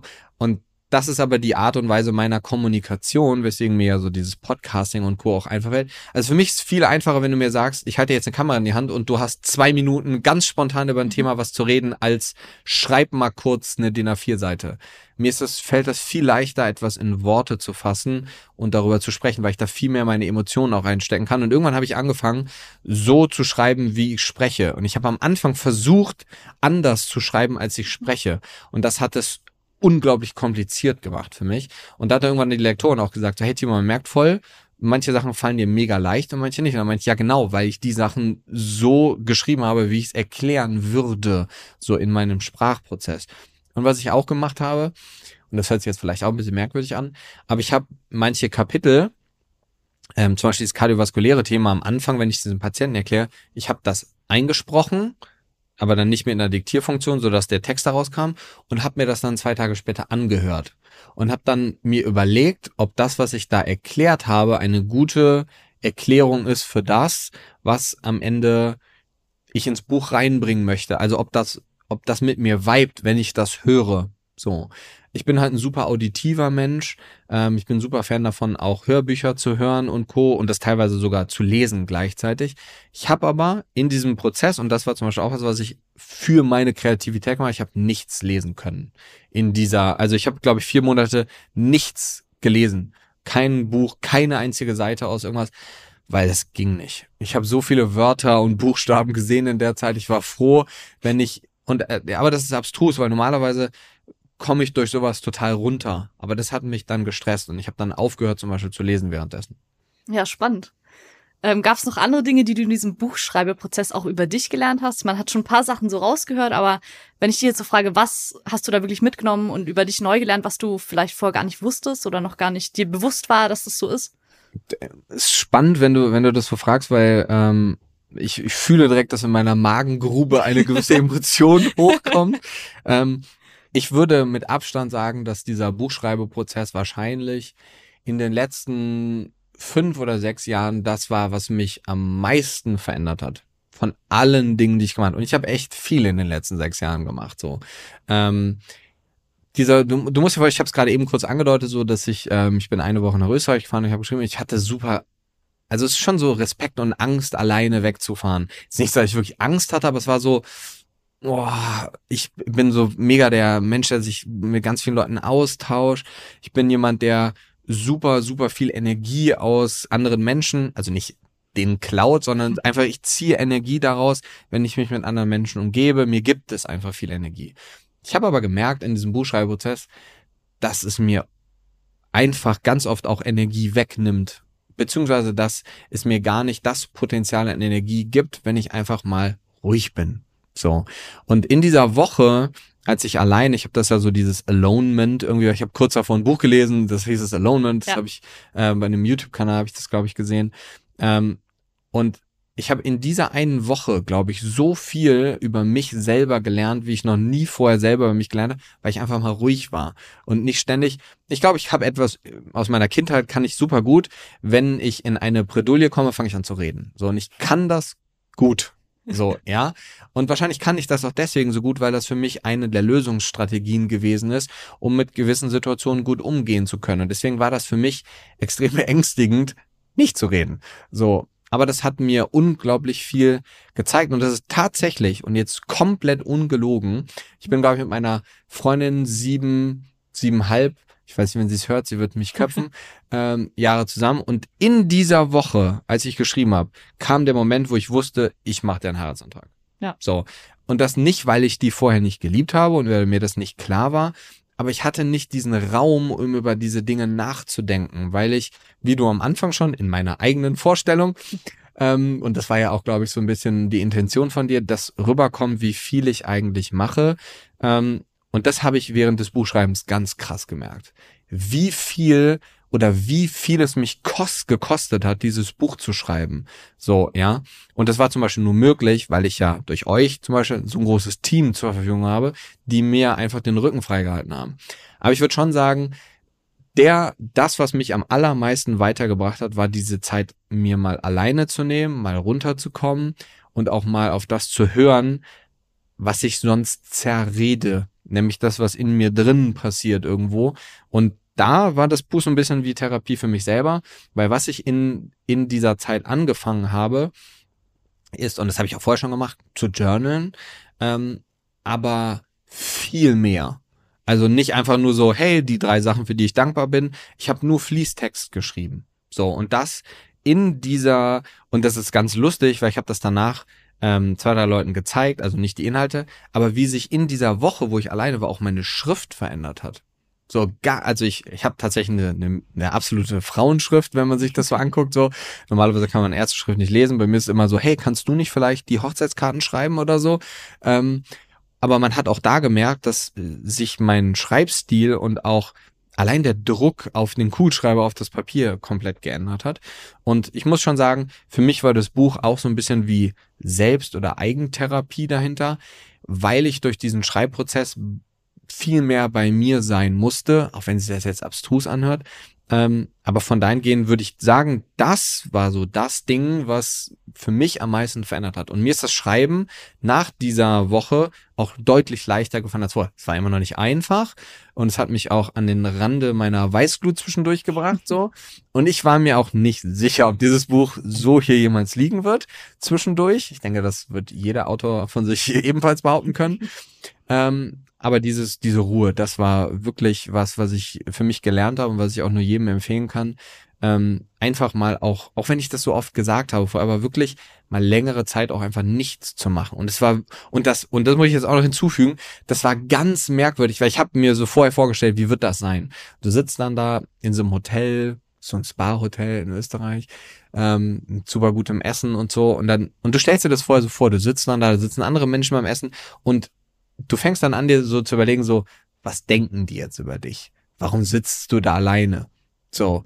Und bevor ich diese Reise gemacht habe, habe ich mir voll viele Gedanken darüber gemacht und habe gedacht, oh mein Gott, ich werde da bestimmt beim Essen die ganze Zeit an Social Media sitzen und so. Ich habe ungelogen viel weniger andere Sachen gemacht beim Essen, als wenn jemand bei mir ist. Und das war so abstrus zu sehen, weil normalerweise bist du in Gesellschaft mit jemandem, um mit dem Zeit zu verbringen oder mit dem gemeinsam zu essen und du machst andere Dinge. Und ich habe, also wie mal dein Handy rauszuholen oder sowas, was man ja auch nicht machen soll, wissen wir ja, aber man macht es trotzdem unbewusst irgendwie manchmal. Und obwohl ich alleine war, bin ich gar nicht auf diesen Gedanken gekommen, das zu machen. Und das war ganz komisch, weil ich gedacht habe, ja, ist ja voll logisch, wenn ich jetzt alleine bin, dann mache ich das viel mehr, um mich abzulenken. Aber ich habe eigentlich die ganze Zeit nur andere Menschen beobachtet und um einfach mal festzustellen, wie weird das manchmal auch in so einer Zweier-, Dreier-Kommunikation vor sich geht und über was für merkwürdige Dinge manche Menschen sich auch unterhalten, um einfach nicht zu schweigen. So. Und das war tatsächlich sehr abstrus und ich habe wirklich in sechs Tagen niemanden kennengelernt. So, also niemand hat mich angesprochen. So, weil ich glaube, die haben auch irgendwie gemerkt, so, hey, der ist irgendwie so fokussiert, obwohl er irgendwie alleine ist, ich weiß auch nicht. Ähm, und am letzten Tag haben mich, glaube ich, 15 Leute angesprochen oder so. Aber auch erst am letzten Tag. Ich weiß nicht, ob das, ob ich da irgendwas anderes ausgestrahlt habe oder so. Ähm, und die haben mich dann alle aufs Buch angesprochen, tatsächlich, weil die halt gesehen haben, ich habe zwischendurch immer Sachen geschrieben und so. Ähm, und das war, ich glaube, das war so mit der, der Prozess, der am meisten für mich nachhaltig verändert hat auch. Ja, sehr spannend. Mir ist gerade noch aufgefallen, hast ja gerade auch gesagt, so du hast sehr viele Sachen nebenbei noch gemacht. Dir ist erst aufgefallen, wie viele Dinge du eigentlich tust, haben wir im Intro auch schon gehört. Ähm, hattest du irgendwann so diesen Punkt von, du musst was abgeben und du hattest auch dieses Fear of Missing Out oder wie, wie schwer ist dir das gefallen, dich auch aus manchen Projekten zurückzuziehen? Wie sehr hat dein Alltag drunter gelitten? Also wie ging es dir damit zu sagen, hey, das Buch ist mein Fokus und ich muss Dinge abgeben, auch wenn ich es vielleicht nicht möchte? Mm, ich würde sagen, deutlich leichter, als es du jetzt vielleicht erwartet hättest, weil ich das einfach die ein, zwei Jahre davor schon geübt habe, aufgrund, dass ich die Akademie von null aufgebaut habe. Ich habe es am Anfang allein gemacht, jetzt eben schon gesagt, mehrere Menschen. Ähm, und auch da habe ich ja schon gelernt, Dinge abzugeben. Mir war aber nicht bewusst, dass ich so viele Dinge noch abgeben müsste eigentlich. So. Ähm, und das habe ich währenddessen gemerkt, weil plötzlich war manchmal 18 Uhr und ich habe nicht eine Seite geschrieben und nicht eine Sache fürs Buch gemacht und habe mich dann so gefragt, was habe ich eigentlich den ganzen Tag gemacht? Ich habe den ganzen Tag irgendwelche wichtigen Sachen gemacht, aber ähm, es war schon, also erschreckend war es nicht, es war eigentlich schön zu sehen, wie wenig auch ohne mich läuft tatsächlich so. Ähm, klar, ich habe natürlich viele Sachen ähm, von dem weiter weitergegeben in den letzten Jahren auch. Ähm, aber für mich war natürlich wichtig, dass da irgendwie Menschen stehen, auch denen ich vertraue, denen ich auch guten Herzens was abgeben kann. Aber ich hatte nie das Gefühl irgendwie, oh, wenn ich das jetzt nicht mache, dann läuft es nicht. So, das Gefühl hatte ich tatsächlich einfach überhaupt nicht. Aber klar, ich kannte euch jetzt auch alle und wusste, auf wem ich dann da was abgebe. Ähm, und grundsätzlich hat's ja tatsächlich auch nach wie vor super weiter funktioniert. Ähm, aber es war schon so, ich hätte nie gedacht am Ende des Tages, wie viele Dinge ich eigentlich tue, obwohl ich das Gefühl habe, ich tue sie eigentlich nicht. Also in wie viel ich doch involviert bin irgendwie und am Ende irgendwie, und es ist ja, es muss ja nur eine Lappalie sein. Du bist trotzdem am Ende derjenige, der die Entscheidung trifft und ähm, also so beruflich zumindest und privat ja, privat, ich hatte halt einfach keine Zeit mehr für irgendwas. So, also ich habe halt wirklich nichts anderes gemacht außer schreiben. Ähm, ich habe auch tatsächlich, auch wenn man das niemandem verraten darf, viel zu wenig Sport gemacht während äh, dem Schreiben des Buches, ähm, weil einfach auch ich war dann manchmal so in diesem Schreiben drin, dass ich dann auch gar nicht gemerkt habe, dass ich jetzt irgendwie sechs Stunden nichts getrunken habe und so. Das ist dann einfach so passiert. Das habe ich aber während des Buchs dann irgendwann äh, dann geändert durch diese Kanne Tee zum Beispiel, so die auf dem Tisch stand. Ähm, ich würde schon sagen, zusätzlich zu Alltag, ähm, zum Glück ist währenddessen so dieser, oder was heißt zum Glück, aber dieser Umzugs, diese Umzugsthematik ist ja dann auch in dieser Woche, als ich alleine geschrieben habe, aufgekommen, wodurch ich ja einfach so mal mein Leben mit meiner Verlobten jetzt verändern wollte. Ähm, was ja dann zum Glück erst eingetreten ist, nachdem das Buch abgegeben ist. Ähm, aber grundsätzlich ähm, war das schon so, dass ich gemerkt habe, im, im Privaten, ja, es, es ging halt einfach nicht mehr viel. Also ehrlicherweise, es ging halt so gar nichts. Ich habe geschrieben, dann habe ich so ein bisschen gearbeitet, also in der Akademie und Co. Ich habe ja trotzdem noch meine Live-Calls und sowas alles gehabt. Ähm, und wir hatten ja auch so unsere Team-Meetings noch und Co. Ähm, aber ich würde schon sagen, es haben alle gemerkt, dass ich irgendwann so Januar, Februar, dass ich sehr am Anschlag war. So, weil ich bin eigentlich ein sehr harmonischer Mensch und ähm, ich bin zwar auch jemand, der, der, ähm, ich habe überhaupt kein Problem, wenn mich ein Kumpel fragt, so, hey, sollen wir Dienstag was machen? Und sag so, nee. Und dann so, ja, ist keine Zeit und so, doch, aber ich will einfach nicht. Also ich will einfach mal entspannt zu Hause abends sitzen und ein Buch lesen oder was weiß ich nicht was machen. Ähm, oder ich habe einfach keine Lust, hat gar nichts mit dir zu tun. Ich glaube, in diesen zwei, drei Monaten war das schon so, dass alle gemerkt haben, so, okay, wir fragen den, glaube ich, auch besser gar genau. nicht mehr. So, ja. Ähm, ich glaube, es haben alle schon so gemerkt, ab so einem gewissen Punkt, dass sie mich besser in Ruhe lassen, so. Weil es hat mich auch wieder Energie gekostet, Nein zu sagen. So, und ähm, ich denke schon, dass das für alle Beteiligten ein Punkt war, hm. definitiv, klar. Ja, da, ich habe immer noch diese Szene im Kopf, wo du mit der Katze auf dem Sofa gesessen bist und geschrieben hast und wir ganz kurz einen Zoom-Call hatten. und du warst aber in der, wie auf dem Mars. ja, ich war Also- wirklich tatsächlich einfach in einer anderen Welt Ja. auch so ein bisschen, ne? Ähm, und das, für mich war das super schwierig, auch aus dieser Welt dann wieder rauszukommen und halt auch wieder reinzukommen. So, und deswegen war das auch so, ich habe ganz viele äh, Sachen abgesagt, währenddessen auch Meetings dann verschoben und wieder abgesagt, weil ich war dann manchmal so gut drin, dass ich dann einfach nicht mich auf was anderes konzentrieren konnte, um danach dann wieder die Energie aufzubringen, in diese Welt reinzuhüpfen. Ähm, und das ist komplett abstrus, weil ich habe selber nicht dran geglaubt am Anfang, dass sowas so kommt und passiert. Sicher ein Großteil dem geschuldet, dass ich dann erst so spät angefangen habe. Ähm, aber das ist, ich, ich denke, jeder, der ein Buch geschrieben hat, der wird das verstehen und alle anderen wird das schwerfallen, weil, also hättest du mir das vor einem Dreivierteljahr gesagt, hätte ich selber gesagt, ja komm, beruhig dich mal ein bisschen. Also so extrem wird's schon nicht sein.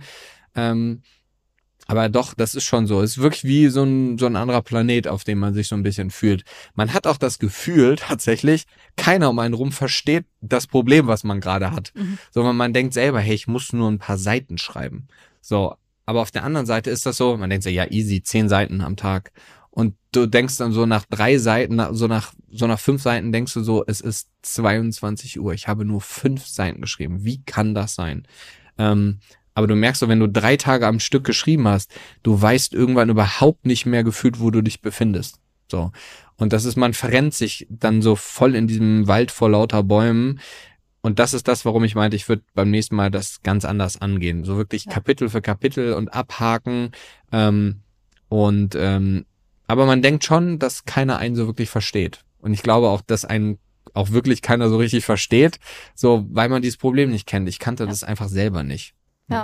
Es, war, es klingt auch so ein bisschen nach einem Traum oder als wärst du so in deiner Blasewolke gewesen in diesem gesamten Prozess. Ja, ich würde aber sagen, währenddessen habe ich das nicht so richtig wahrgenommen. Ja. Also ich würde sagen, ich habe erst, als ich dann wirklich fertig war, ähm, dann ist wie so, ein, so eine Last. Also Last ist der falsche Begriff, weil es ist ja eine schöne Last so. Aber es es ist schon sowas abgefallen auch tatsächlich. Es war jetzt aber auch nicht so, dass so Buch abging und am Tag danach so, oh mein Gott, jetzt merke ich, es geht mir gut, weil es mir voll schlecht ging. So war das auch nicht so. Aber man hat schon gemerkt so, boah, was soll ich jetzt den ganzen Tag machen eigentlich so? Also es war so im ersten Moment so, okay, Buch ist jetzt fertig. Äh, ich bin dann natürlich erstmal krank geworden. Das war wirklich, also wirklich, so ich habe das Buch an einem Dienstagabend, glaube ich, abgeladen und ich bin krank. Mittwochmorgen todkrank wach geworden. Ja. So. Das war wirklich so wie aus dem Bilderbuch. So wirklich, du hast die ganze Zeit Todesstress und äh, deine Cortisolspiegel hindern dich daran, krank zu werden und Co. Adrenalin ist auf dem höchsten Level und du gibst es ab und du merkst oh, entspannt. Am nächsten Tag, bumm, krank. So, und das war wirklich, wirklich wie so ein, so ein abfallendes Cortisol-Peak. Also mal lesen, dann verstehen wir, was ich meine. Ähm, das war ganz, ganz crazy. Wirklich komplett krank geworden einfach. Wie real ist es jetzt für dich? So, du bist Autor. Man kann es so sagen, Timo. Ja, ich fühle es gar nicht, ehrlicherweise. Also das ist so, also, also ich hätte wirklich ganz ehrlich, ich bin ein super selbstkritischer Mensch. So bis zu dem Moment, wo ich meine Approbation als Arzt in der Hand hatte, habe ich auch gedacht, das wird nix. So wirklich bis einen Tag. Ich war auch so am Tag nach der Prüfung, obwohl ich die Prüfung bestanden habe und auch echt gut bestanden habe, war das so, warten wir mal, bis das Zeugnis kommt. Und das war, also ich würde jetzt, weiß nicht, ob ich also ich würde das jetzt nicht so Glaubenssatz, ich bin nicht gut genug nennen, das nicht. Dafür habe ich auch irgendwie ein zu großes Selbstbewusstsein auf der anderen Seite. Ähm, aber es ist komplett surreal. So, das ist wirklich komplett surreal. Also das ist so, hätte ich das jetzt, hätten wir das jetzt selber gemacht, also wir haben das jetzt selber gemacht, aber ich meine selber gepublished und so, wäre das glaube ich nochmal anders.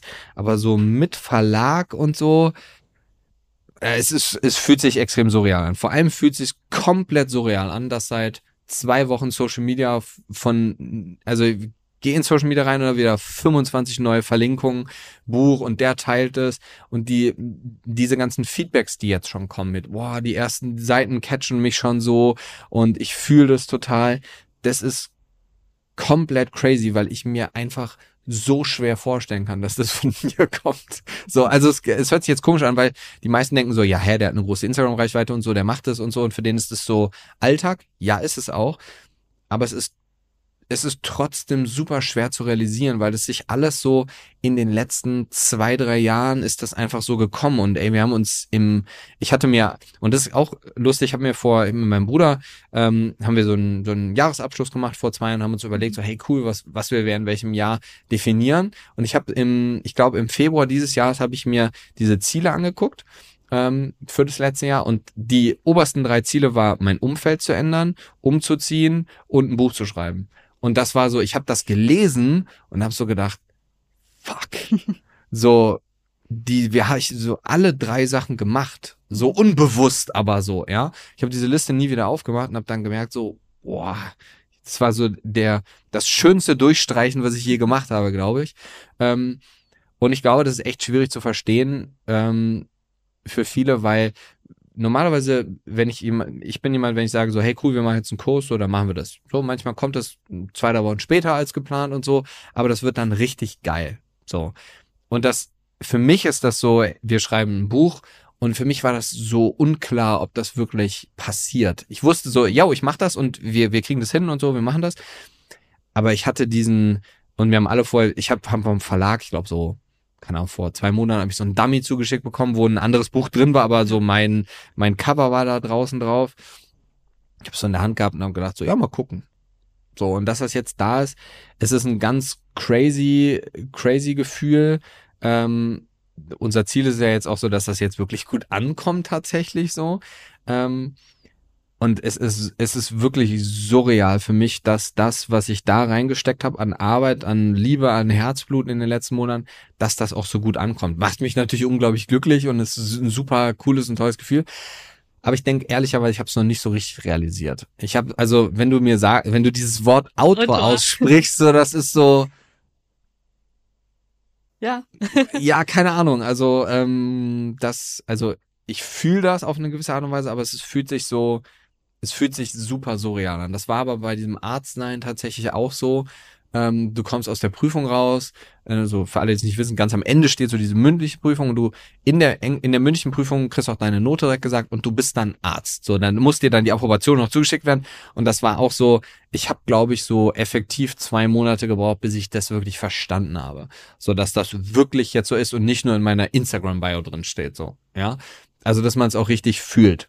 So, und ich denke, das wird schon noch so ein bisschen brauchen, bis ich das verinnerlicht habe, weil gerade eben, als du mich gefragt hast, dass ich mich vorstellen soll, habe ich auch nicht gesagt, dass ich Autor bin. Das ist so, ja. das ist noch nicht so drin in mir so. Ja. Und ähm, auch wenn wir jetzt schon an dem nächsten oder den nächsten zwei Büchern gerade gefühlt ähm, in der Planung sind, ist es noch nicht so verinnerlicht, glaube ich tatsächlich. Aber ich hätte auch nie gedacht, dass das so gut ankommt. Ehrlicherweise. Ich wusste, dass es ein Thema ist, was irgendwie so diesen Nagel der Zeit trifft. Ähm, aber ich hätte nie gedacht, dass das so ankommt. Wirklich ungelogen nicht. So. Also ich hätte es ja auch nicht gemacht, wenn ich gedacht hätte, es kommt nicht an. Aber es ist trotzdem nochmal was anderes zu sehen, wenn man denkt, etwas funktioniert gut. Das ist wie mit dem Webinar letztens. Ja, wir wollten ja. mal ausprobieren, ein Webinar zu machen und plötzlich 1800 Leute im Webinar. So. Es, es ist surreal, weil für mich ist das, und das ist ganz schwierig zu erkennen. Ich weiß nicht, wie ich das erklären soll. Für mich bin das so ich. Für mich ist das so normal, was ich mache. Und das ist so ganz komisch, dass das mit so vielen, wie sagt man auf Deutsch, mit so vielen Leuten resonated, so äh, ja die Resonanz. Das genau, das ja, ist die Resonanz. Resoniert. Genau, ja okay, resoniert, sehr gutes Wort.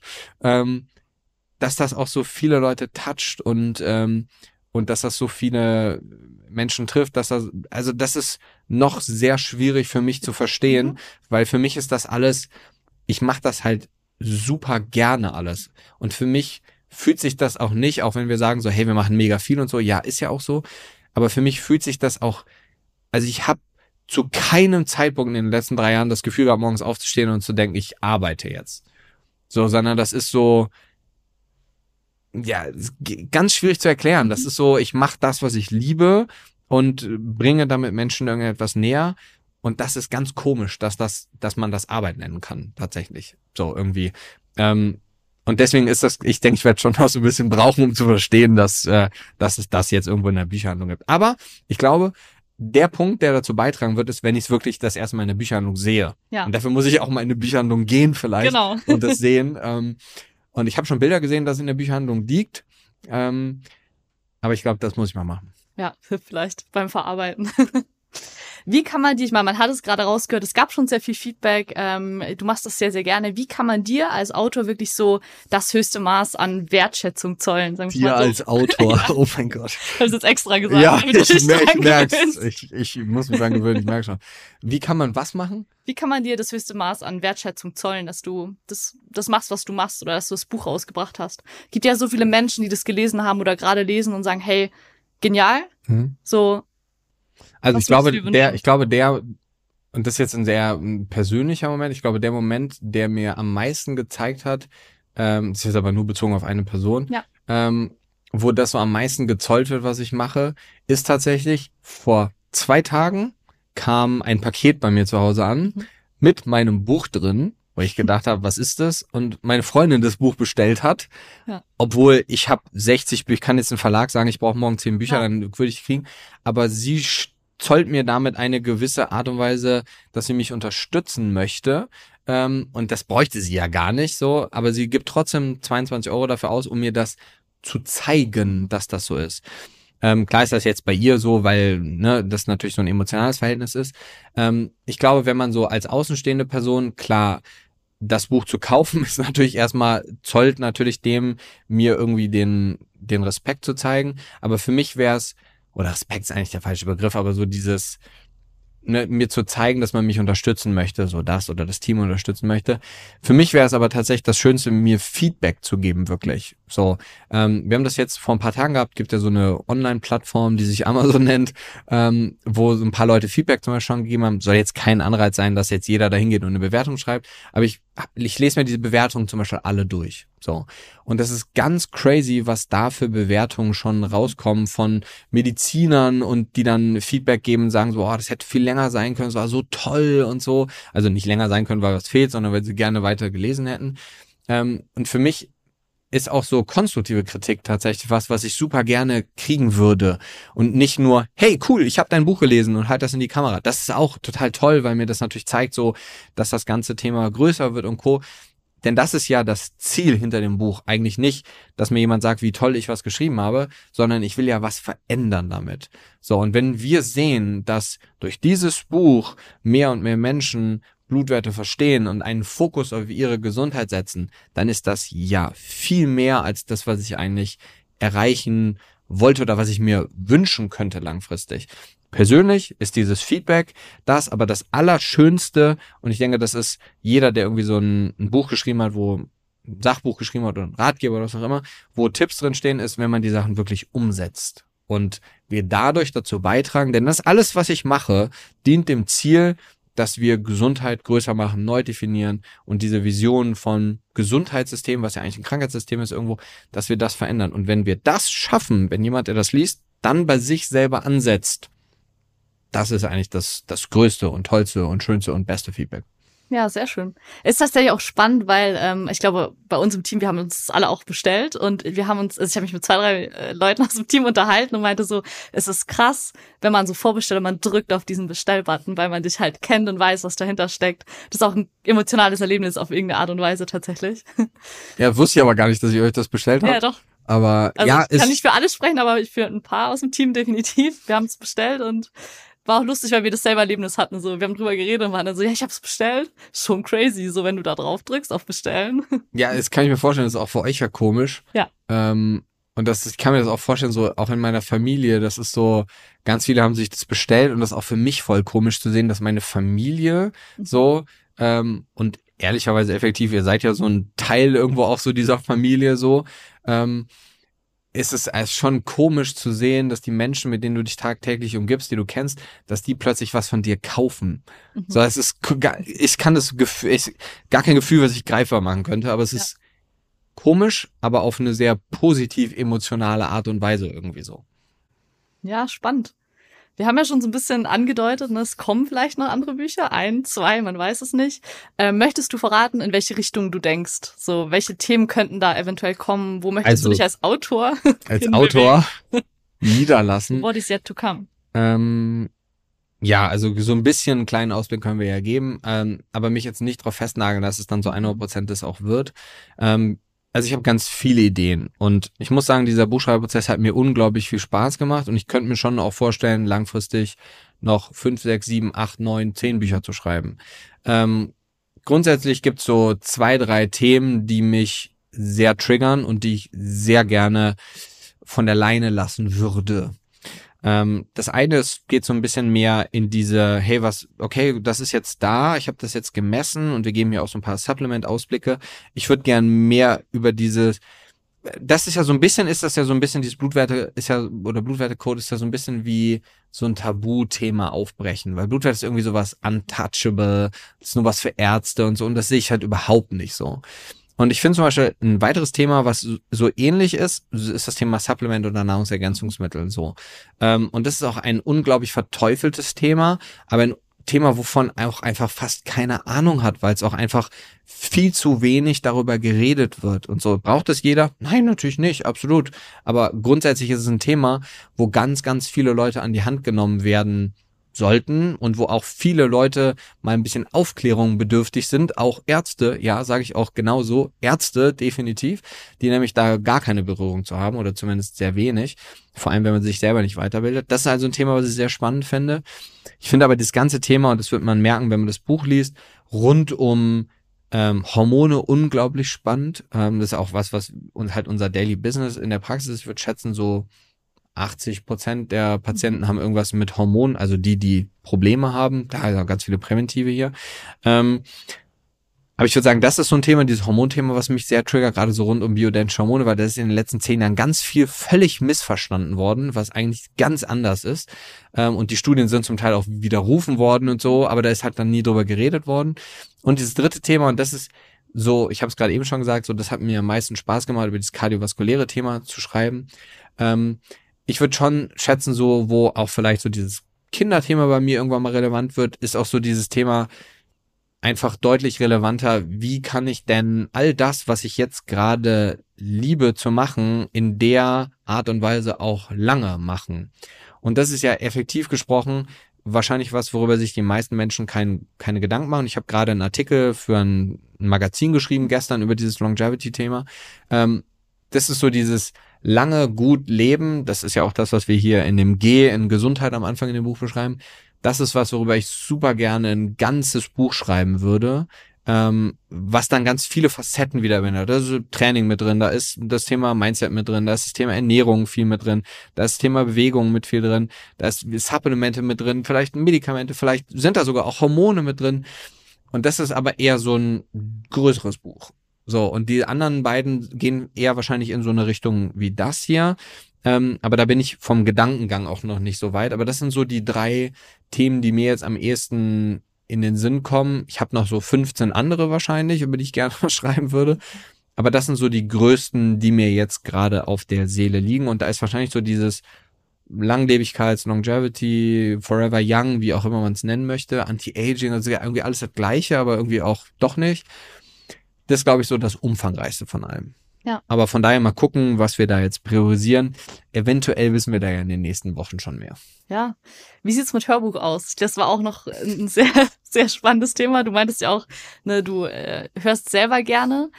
Ist das geplant? Gibt es vielleicht ein Hörbuch? Ähm, ja. Ja, ich hatte mir so bewusst für einen Haarensatz hinten, ähm, weil das war wieder so ein netter hey Timo, du solltest schon seit drei, drei Wochen, Wochen, eigentlich dem Verlag ähm, eine Hörprobe schicken, absolut.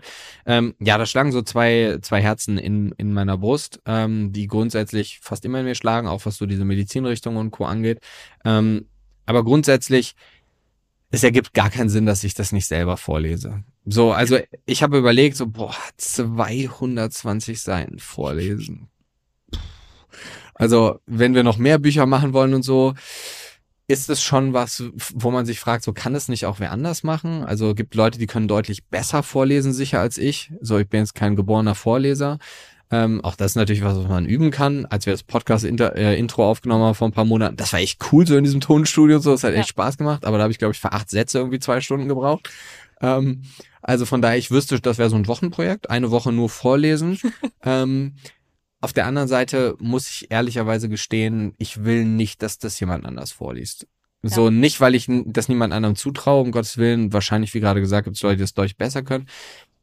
Aber hey, wir setzen uns hier hin, wir machen Podcast, wir machen Instagram, wir machen das. Ich finde, wir sind das irgendwo auch so ein bisschen schuldig den Leuten, wenn wir ein Hörbuch machen. Und ja, ich will auf jeden Fall ein Hörbuch machen, ähm, weil ich das selber eben so feier. Dann muss ich das auch selber machen. Und ich will auch nicht in 30 Jahren da stehen und habe irgendwie zwei Kinder ähm, und dann sagen, ah, guck mal, dein Vater ist Autor, ja, um es hier auch nochmal zu betonen. ähm, aber jemand anders hat es vorgelesen. So, ich will nicht in 40 Jahren da stehen und sagen, ähm, das Hörbuch, da habe ich mir keine Zeit für genommen. Und deswegen, ja, wir werden das auf jeden Fall machen. Ich werde das jetzt nochmal so als kleinen Ansporn nehmen, mich vielleicht jetzt morgen oder so nochmal hinzusetzen. Ähm, war jetzt mit dem Umzug mit der Technik auch tatsächlich ein bisschen schwierig. Ähm, Wobei auch da ist wieder mein Perfektionsgedanke. Ich könnte es auch einfach ins Handy vorlesen. Wahrscheinlich wäre wahrscheinlich genau. egal. Und das dem Verlag einfach schicken. Die wollen ja nur wissen, wie ich spreche. Ähm, beziehungsweise wie ich das vorlese. Aber ja, das wird auf jeden Fall kommen. Ich hoffe mal, also wir haben jetzt ähm, Ende April. Ich hoffe mal, dass wir das so bis Juni hinkriegen. Das ist zumindest das, was die gerne umsetzen würden. Ähm, und effektiv gesprochen brauchst du wahrscheinlich nur drei, vier Tage, damit ich das einspreche. Dann müssen die das schneiden. Da weiß ich natürlich nicht, wie dann der Prozess von denen ist. Aber ich hoffe schon, dass wir das in der nächsten Zeit zügig hinbekommen. Ja, sehr spannend. Ja.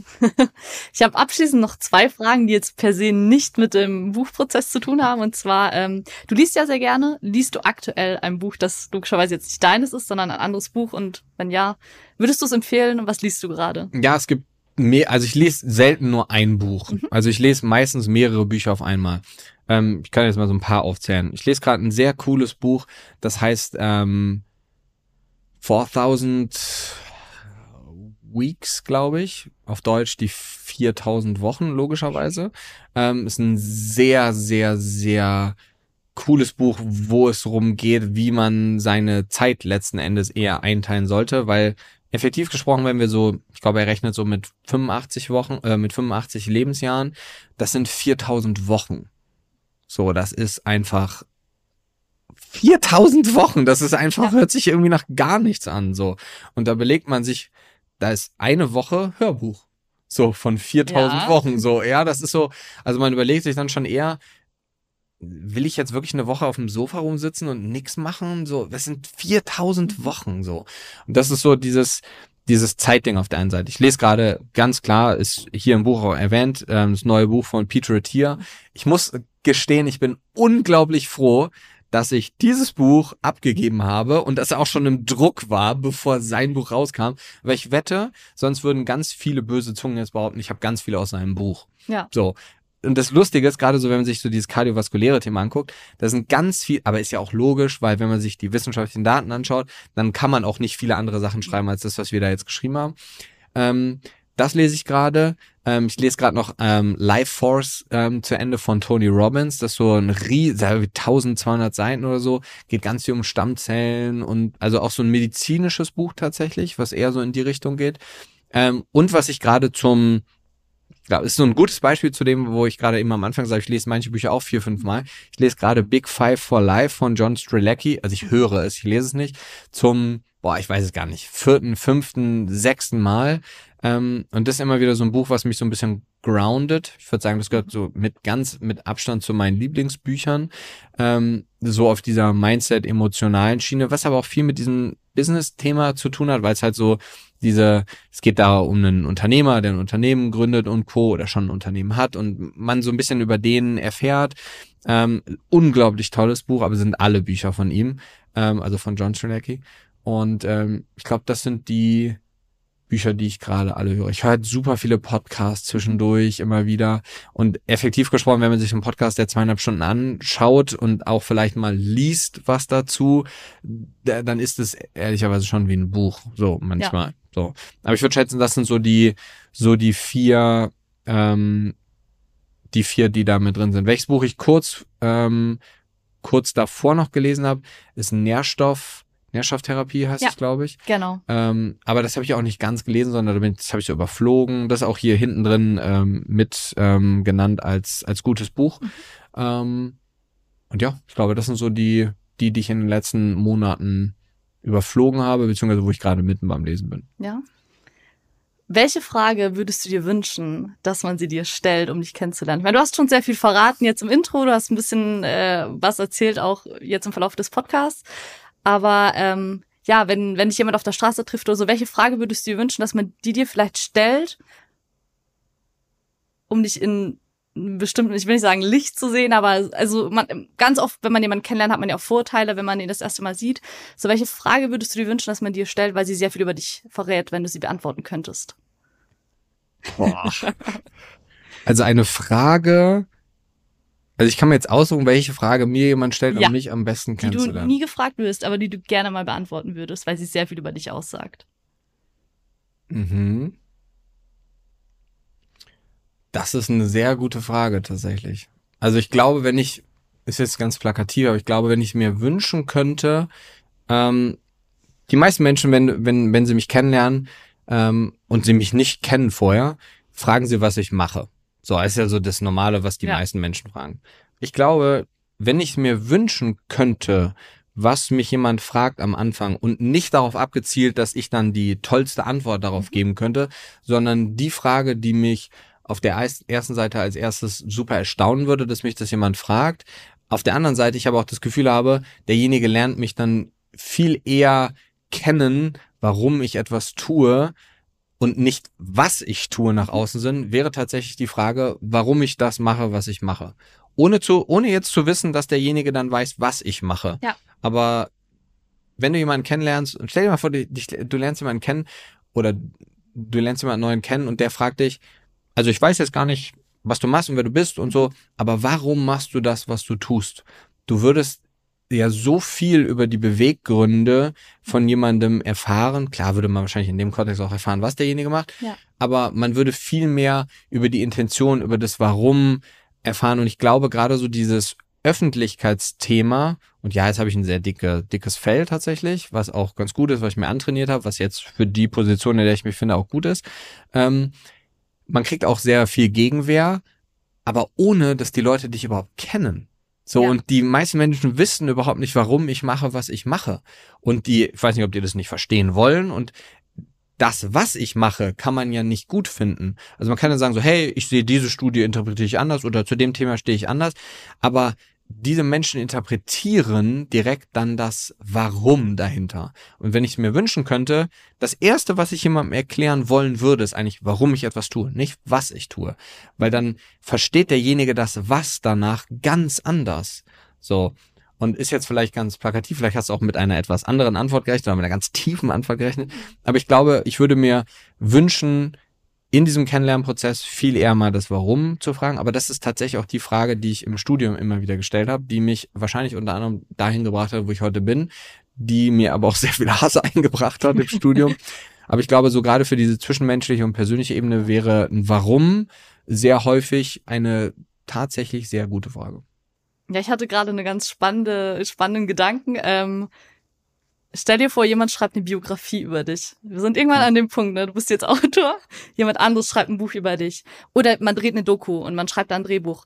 Was wäre so das erste Kapitel oder die erste Szene, die man da erzählen oder zeigen würde über dich? Ja, das, was ich jetzt gerade gesagt habe.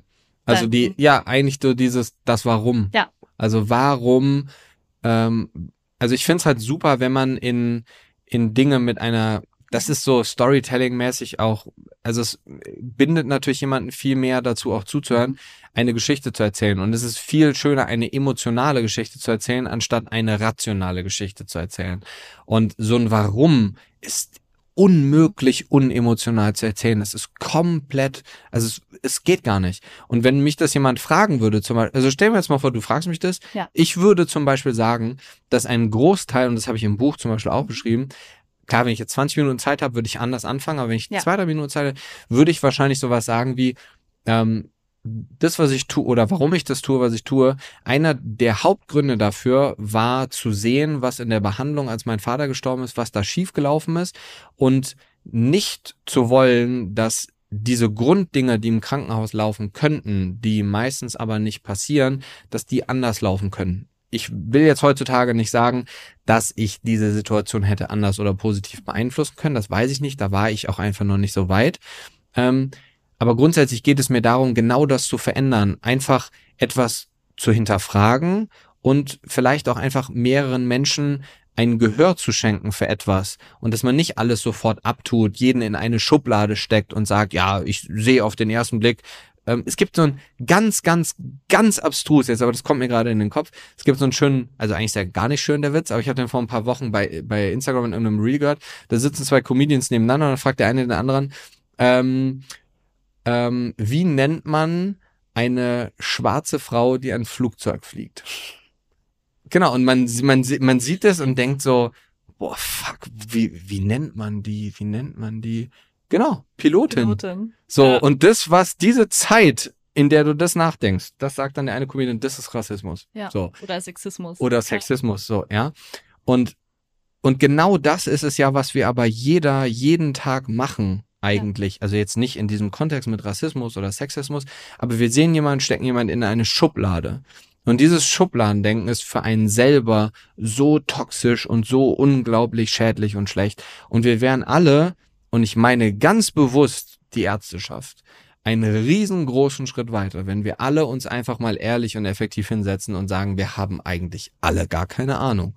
So, wir versuchen alle unser Bestes, aber wir steuern vielleicht auf ein gleiches Ziel zu, jeder hat einen anderen Weg, aber es gibt nicht einen falschen und auch nicht einen richtigen Weg. Es gibt natürlich Dinge, die sind schlecht und es gibt Dinge, die sind gut, aber wer das definiert und wer letzten Endes, klar, ich meine jetzt keine wissenschaftlichen Daten und keine wissenschaftlichen Studien, aber auch die kann man völlig unterschiedlich interpretieren. Aber wir wären einen riesen, riesengroßen Schritt weiter, wenn man nicht jeden in eine Schublade stecken würde. Und ich glaube nicht, dass das passieren würde, wenn wir das Warum eines Menschen erfahren würden. Weil dann ergibt es logisch auch gar keinen Sinn zu sagen so, hey, ja, aber du willst nur viel Geld verdienen mit dem, was du machst. Jetzt, jetzt nicht auf mich bezogen, sondern einfach ja. nur so wenn ich erfahre, hey, da ist zum Beispiel jetzt der Vater gestorben und man möchte was verändern, weil man das anderen Menschen ersparen möchte und einfach Menschen dafür sensibilisieren möchte, früh genug auf seine Blutwerte zu schauen, damit man gar nicht erst in die Situation kommt. Es ergibt logisch betrachtet überhaupt keinen Sinn, wenn ich das Warum kenne, dann zu sagen, ja, aber der ist Geld geil. Es ergibt gar keinen Sinn. So. Und wir wären, glaube ich, einen riesengroßen Schritt weiter, wenn wir mit sowas anfangen würden. Und nicht mit dem, was machst du anfangen, sondern mit einer Geschichte anfangen. Und jeder ist der beste Geschichtenerzähler von seiner eigenen Geschichte. Man muss demjenigen nur die Möglichkeit dazu geben. Und das würde man mit Warum sehr gut tun. Ich denke, das waren tatsächlich die perfekten Schlussworte. Ja, perfekt. Ja, vielen Dank für deine Zeit. Vielen Dank für die ehrlichen Antworten. Ja, sehr gerne. Vielen ja. Dank äh, nochmal ganz klar an euch, aber auch an alle anderen Menschen, die uns hierbei unterstützt haben, weil ich muss ganz klar sagen, dass Klar habe ich das jetzt geschrieben und so, ja, und ich bin Autor und so, das haben wir jetzt festgestellt, das wissen wir. Aber du kannst halt natürlich Autor sein und das interessiert niemanden. Oder du bist Autor und schreibst etwas, womit du einen Teil der Welt verändern möchtest. Ähm, und das geht aber nur, weil die Menschen das halt auch annehmen. Und ja. dass das so ist, wir jetzt das schönste und tollste Mikrofon benutzen, das ist alles nett und das macht Spaß aber es ist trotzdem so, dass jeder Einzelne einen großen Teil zu diesem Code in Anführungsstrichen beiträgt, ähm, dass wir überhaupt die Möglichkeit haben, jeden Tag nicht zu arbeiten, sondern das zu tun, was wir lieben, ähm, weil andere Menschen das gerne annehmen, ob sie das brauchen oder ob sie das nur gerne umsetzen möchten. Und ähm, ja, von daher ein ganz großes Danke von mir auch an alle anderen und ähm, viel Spaß beim Lesen.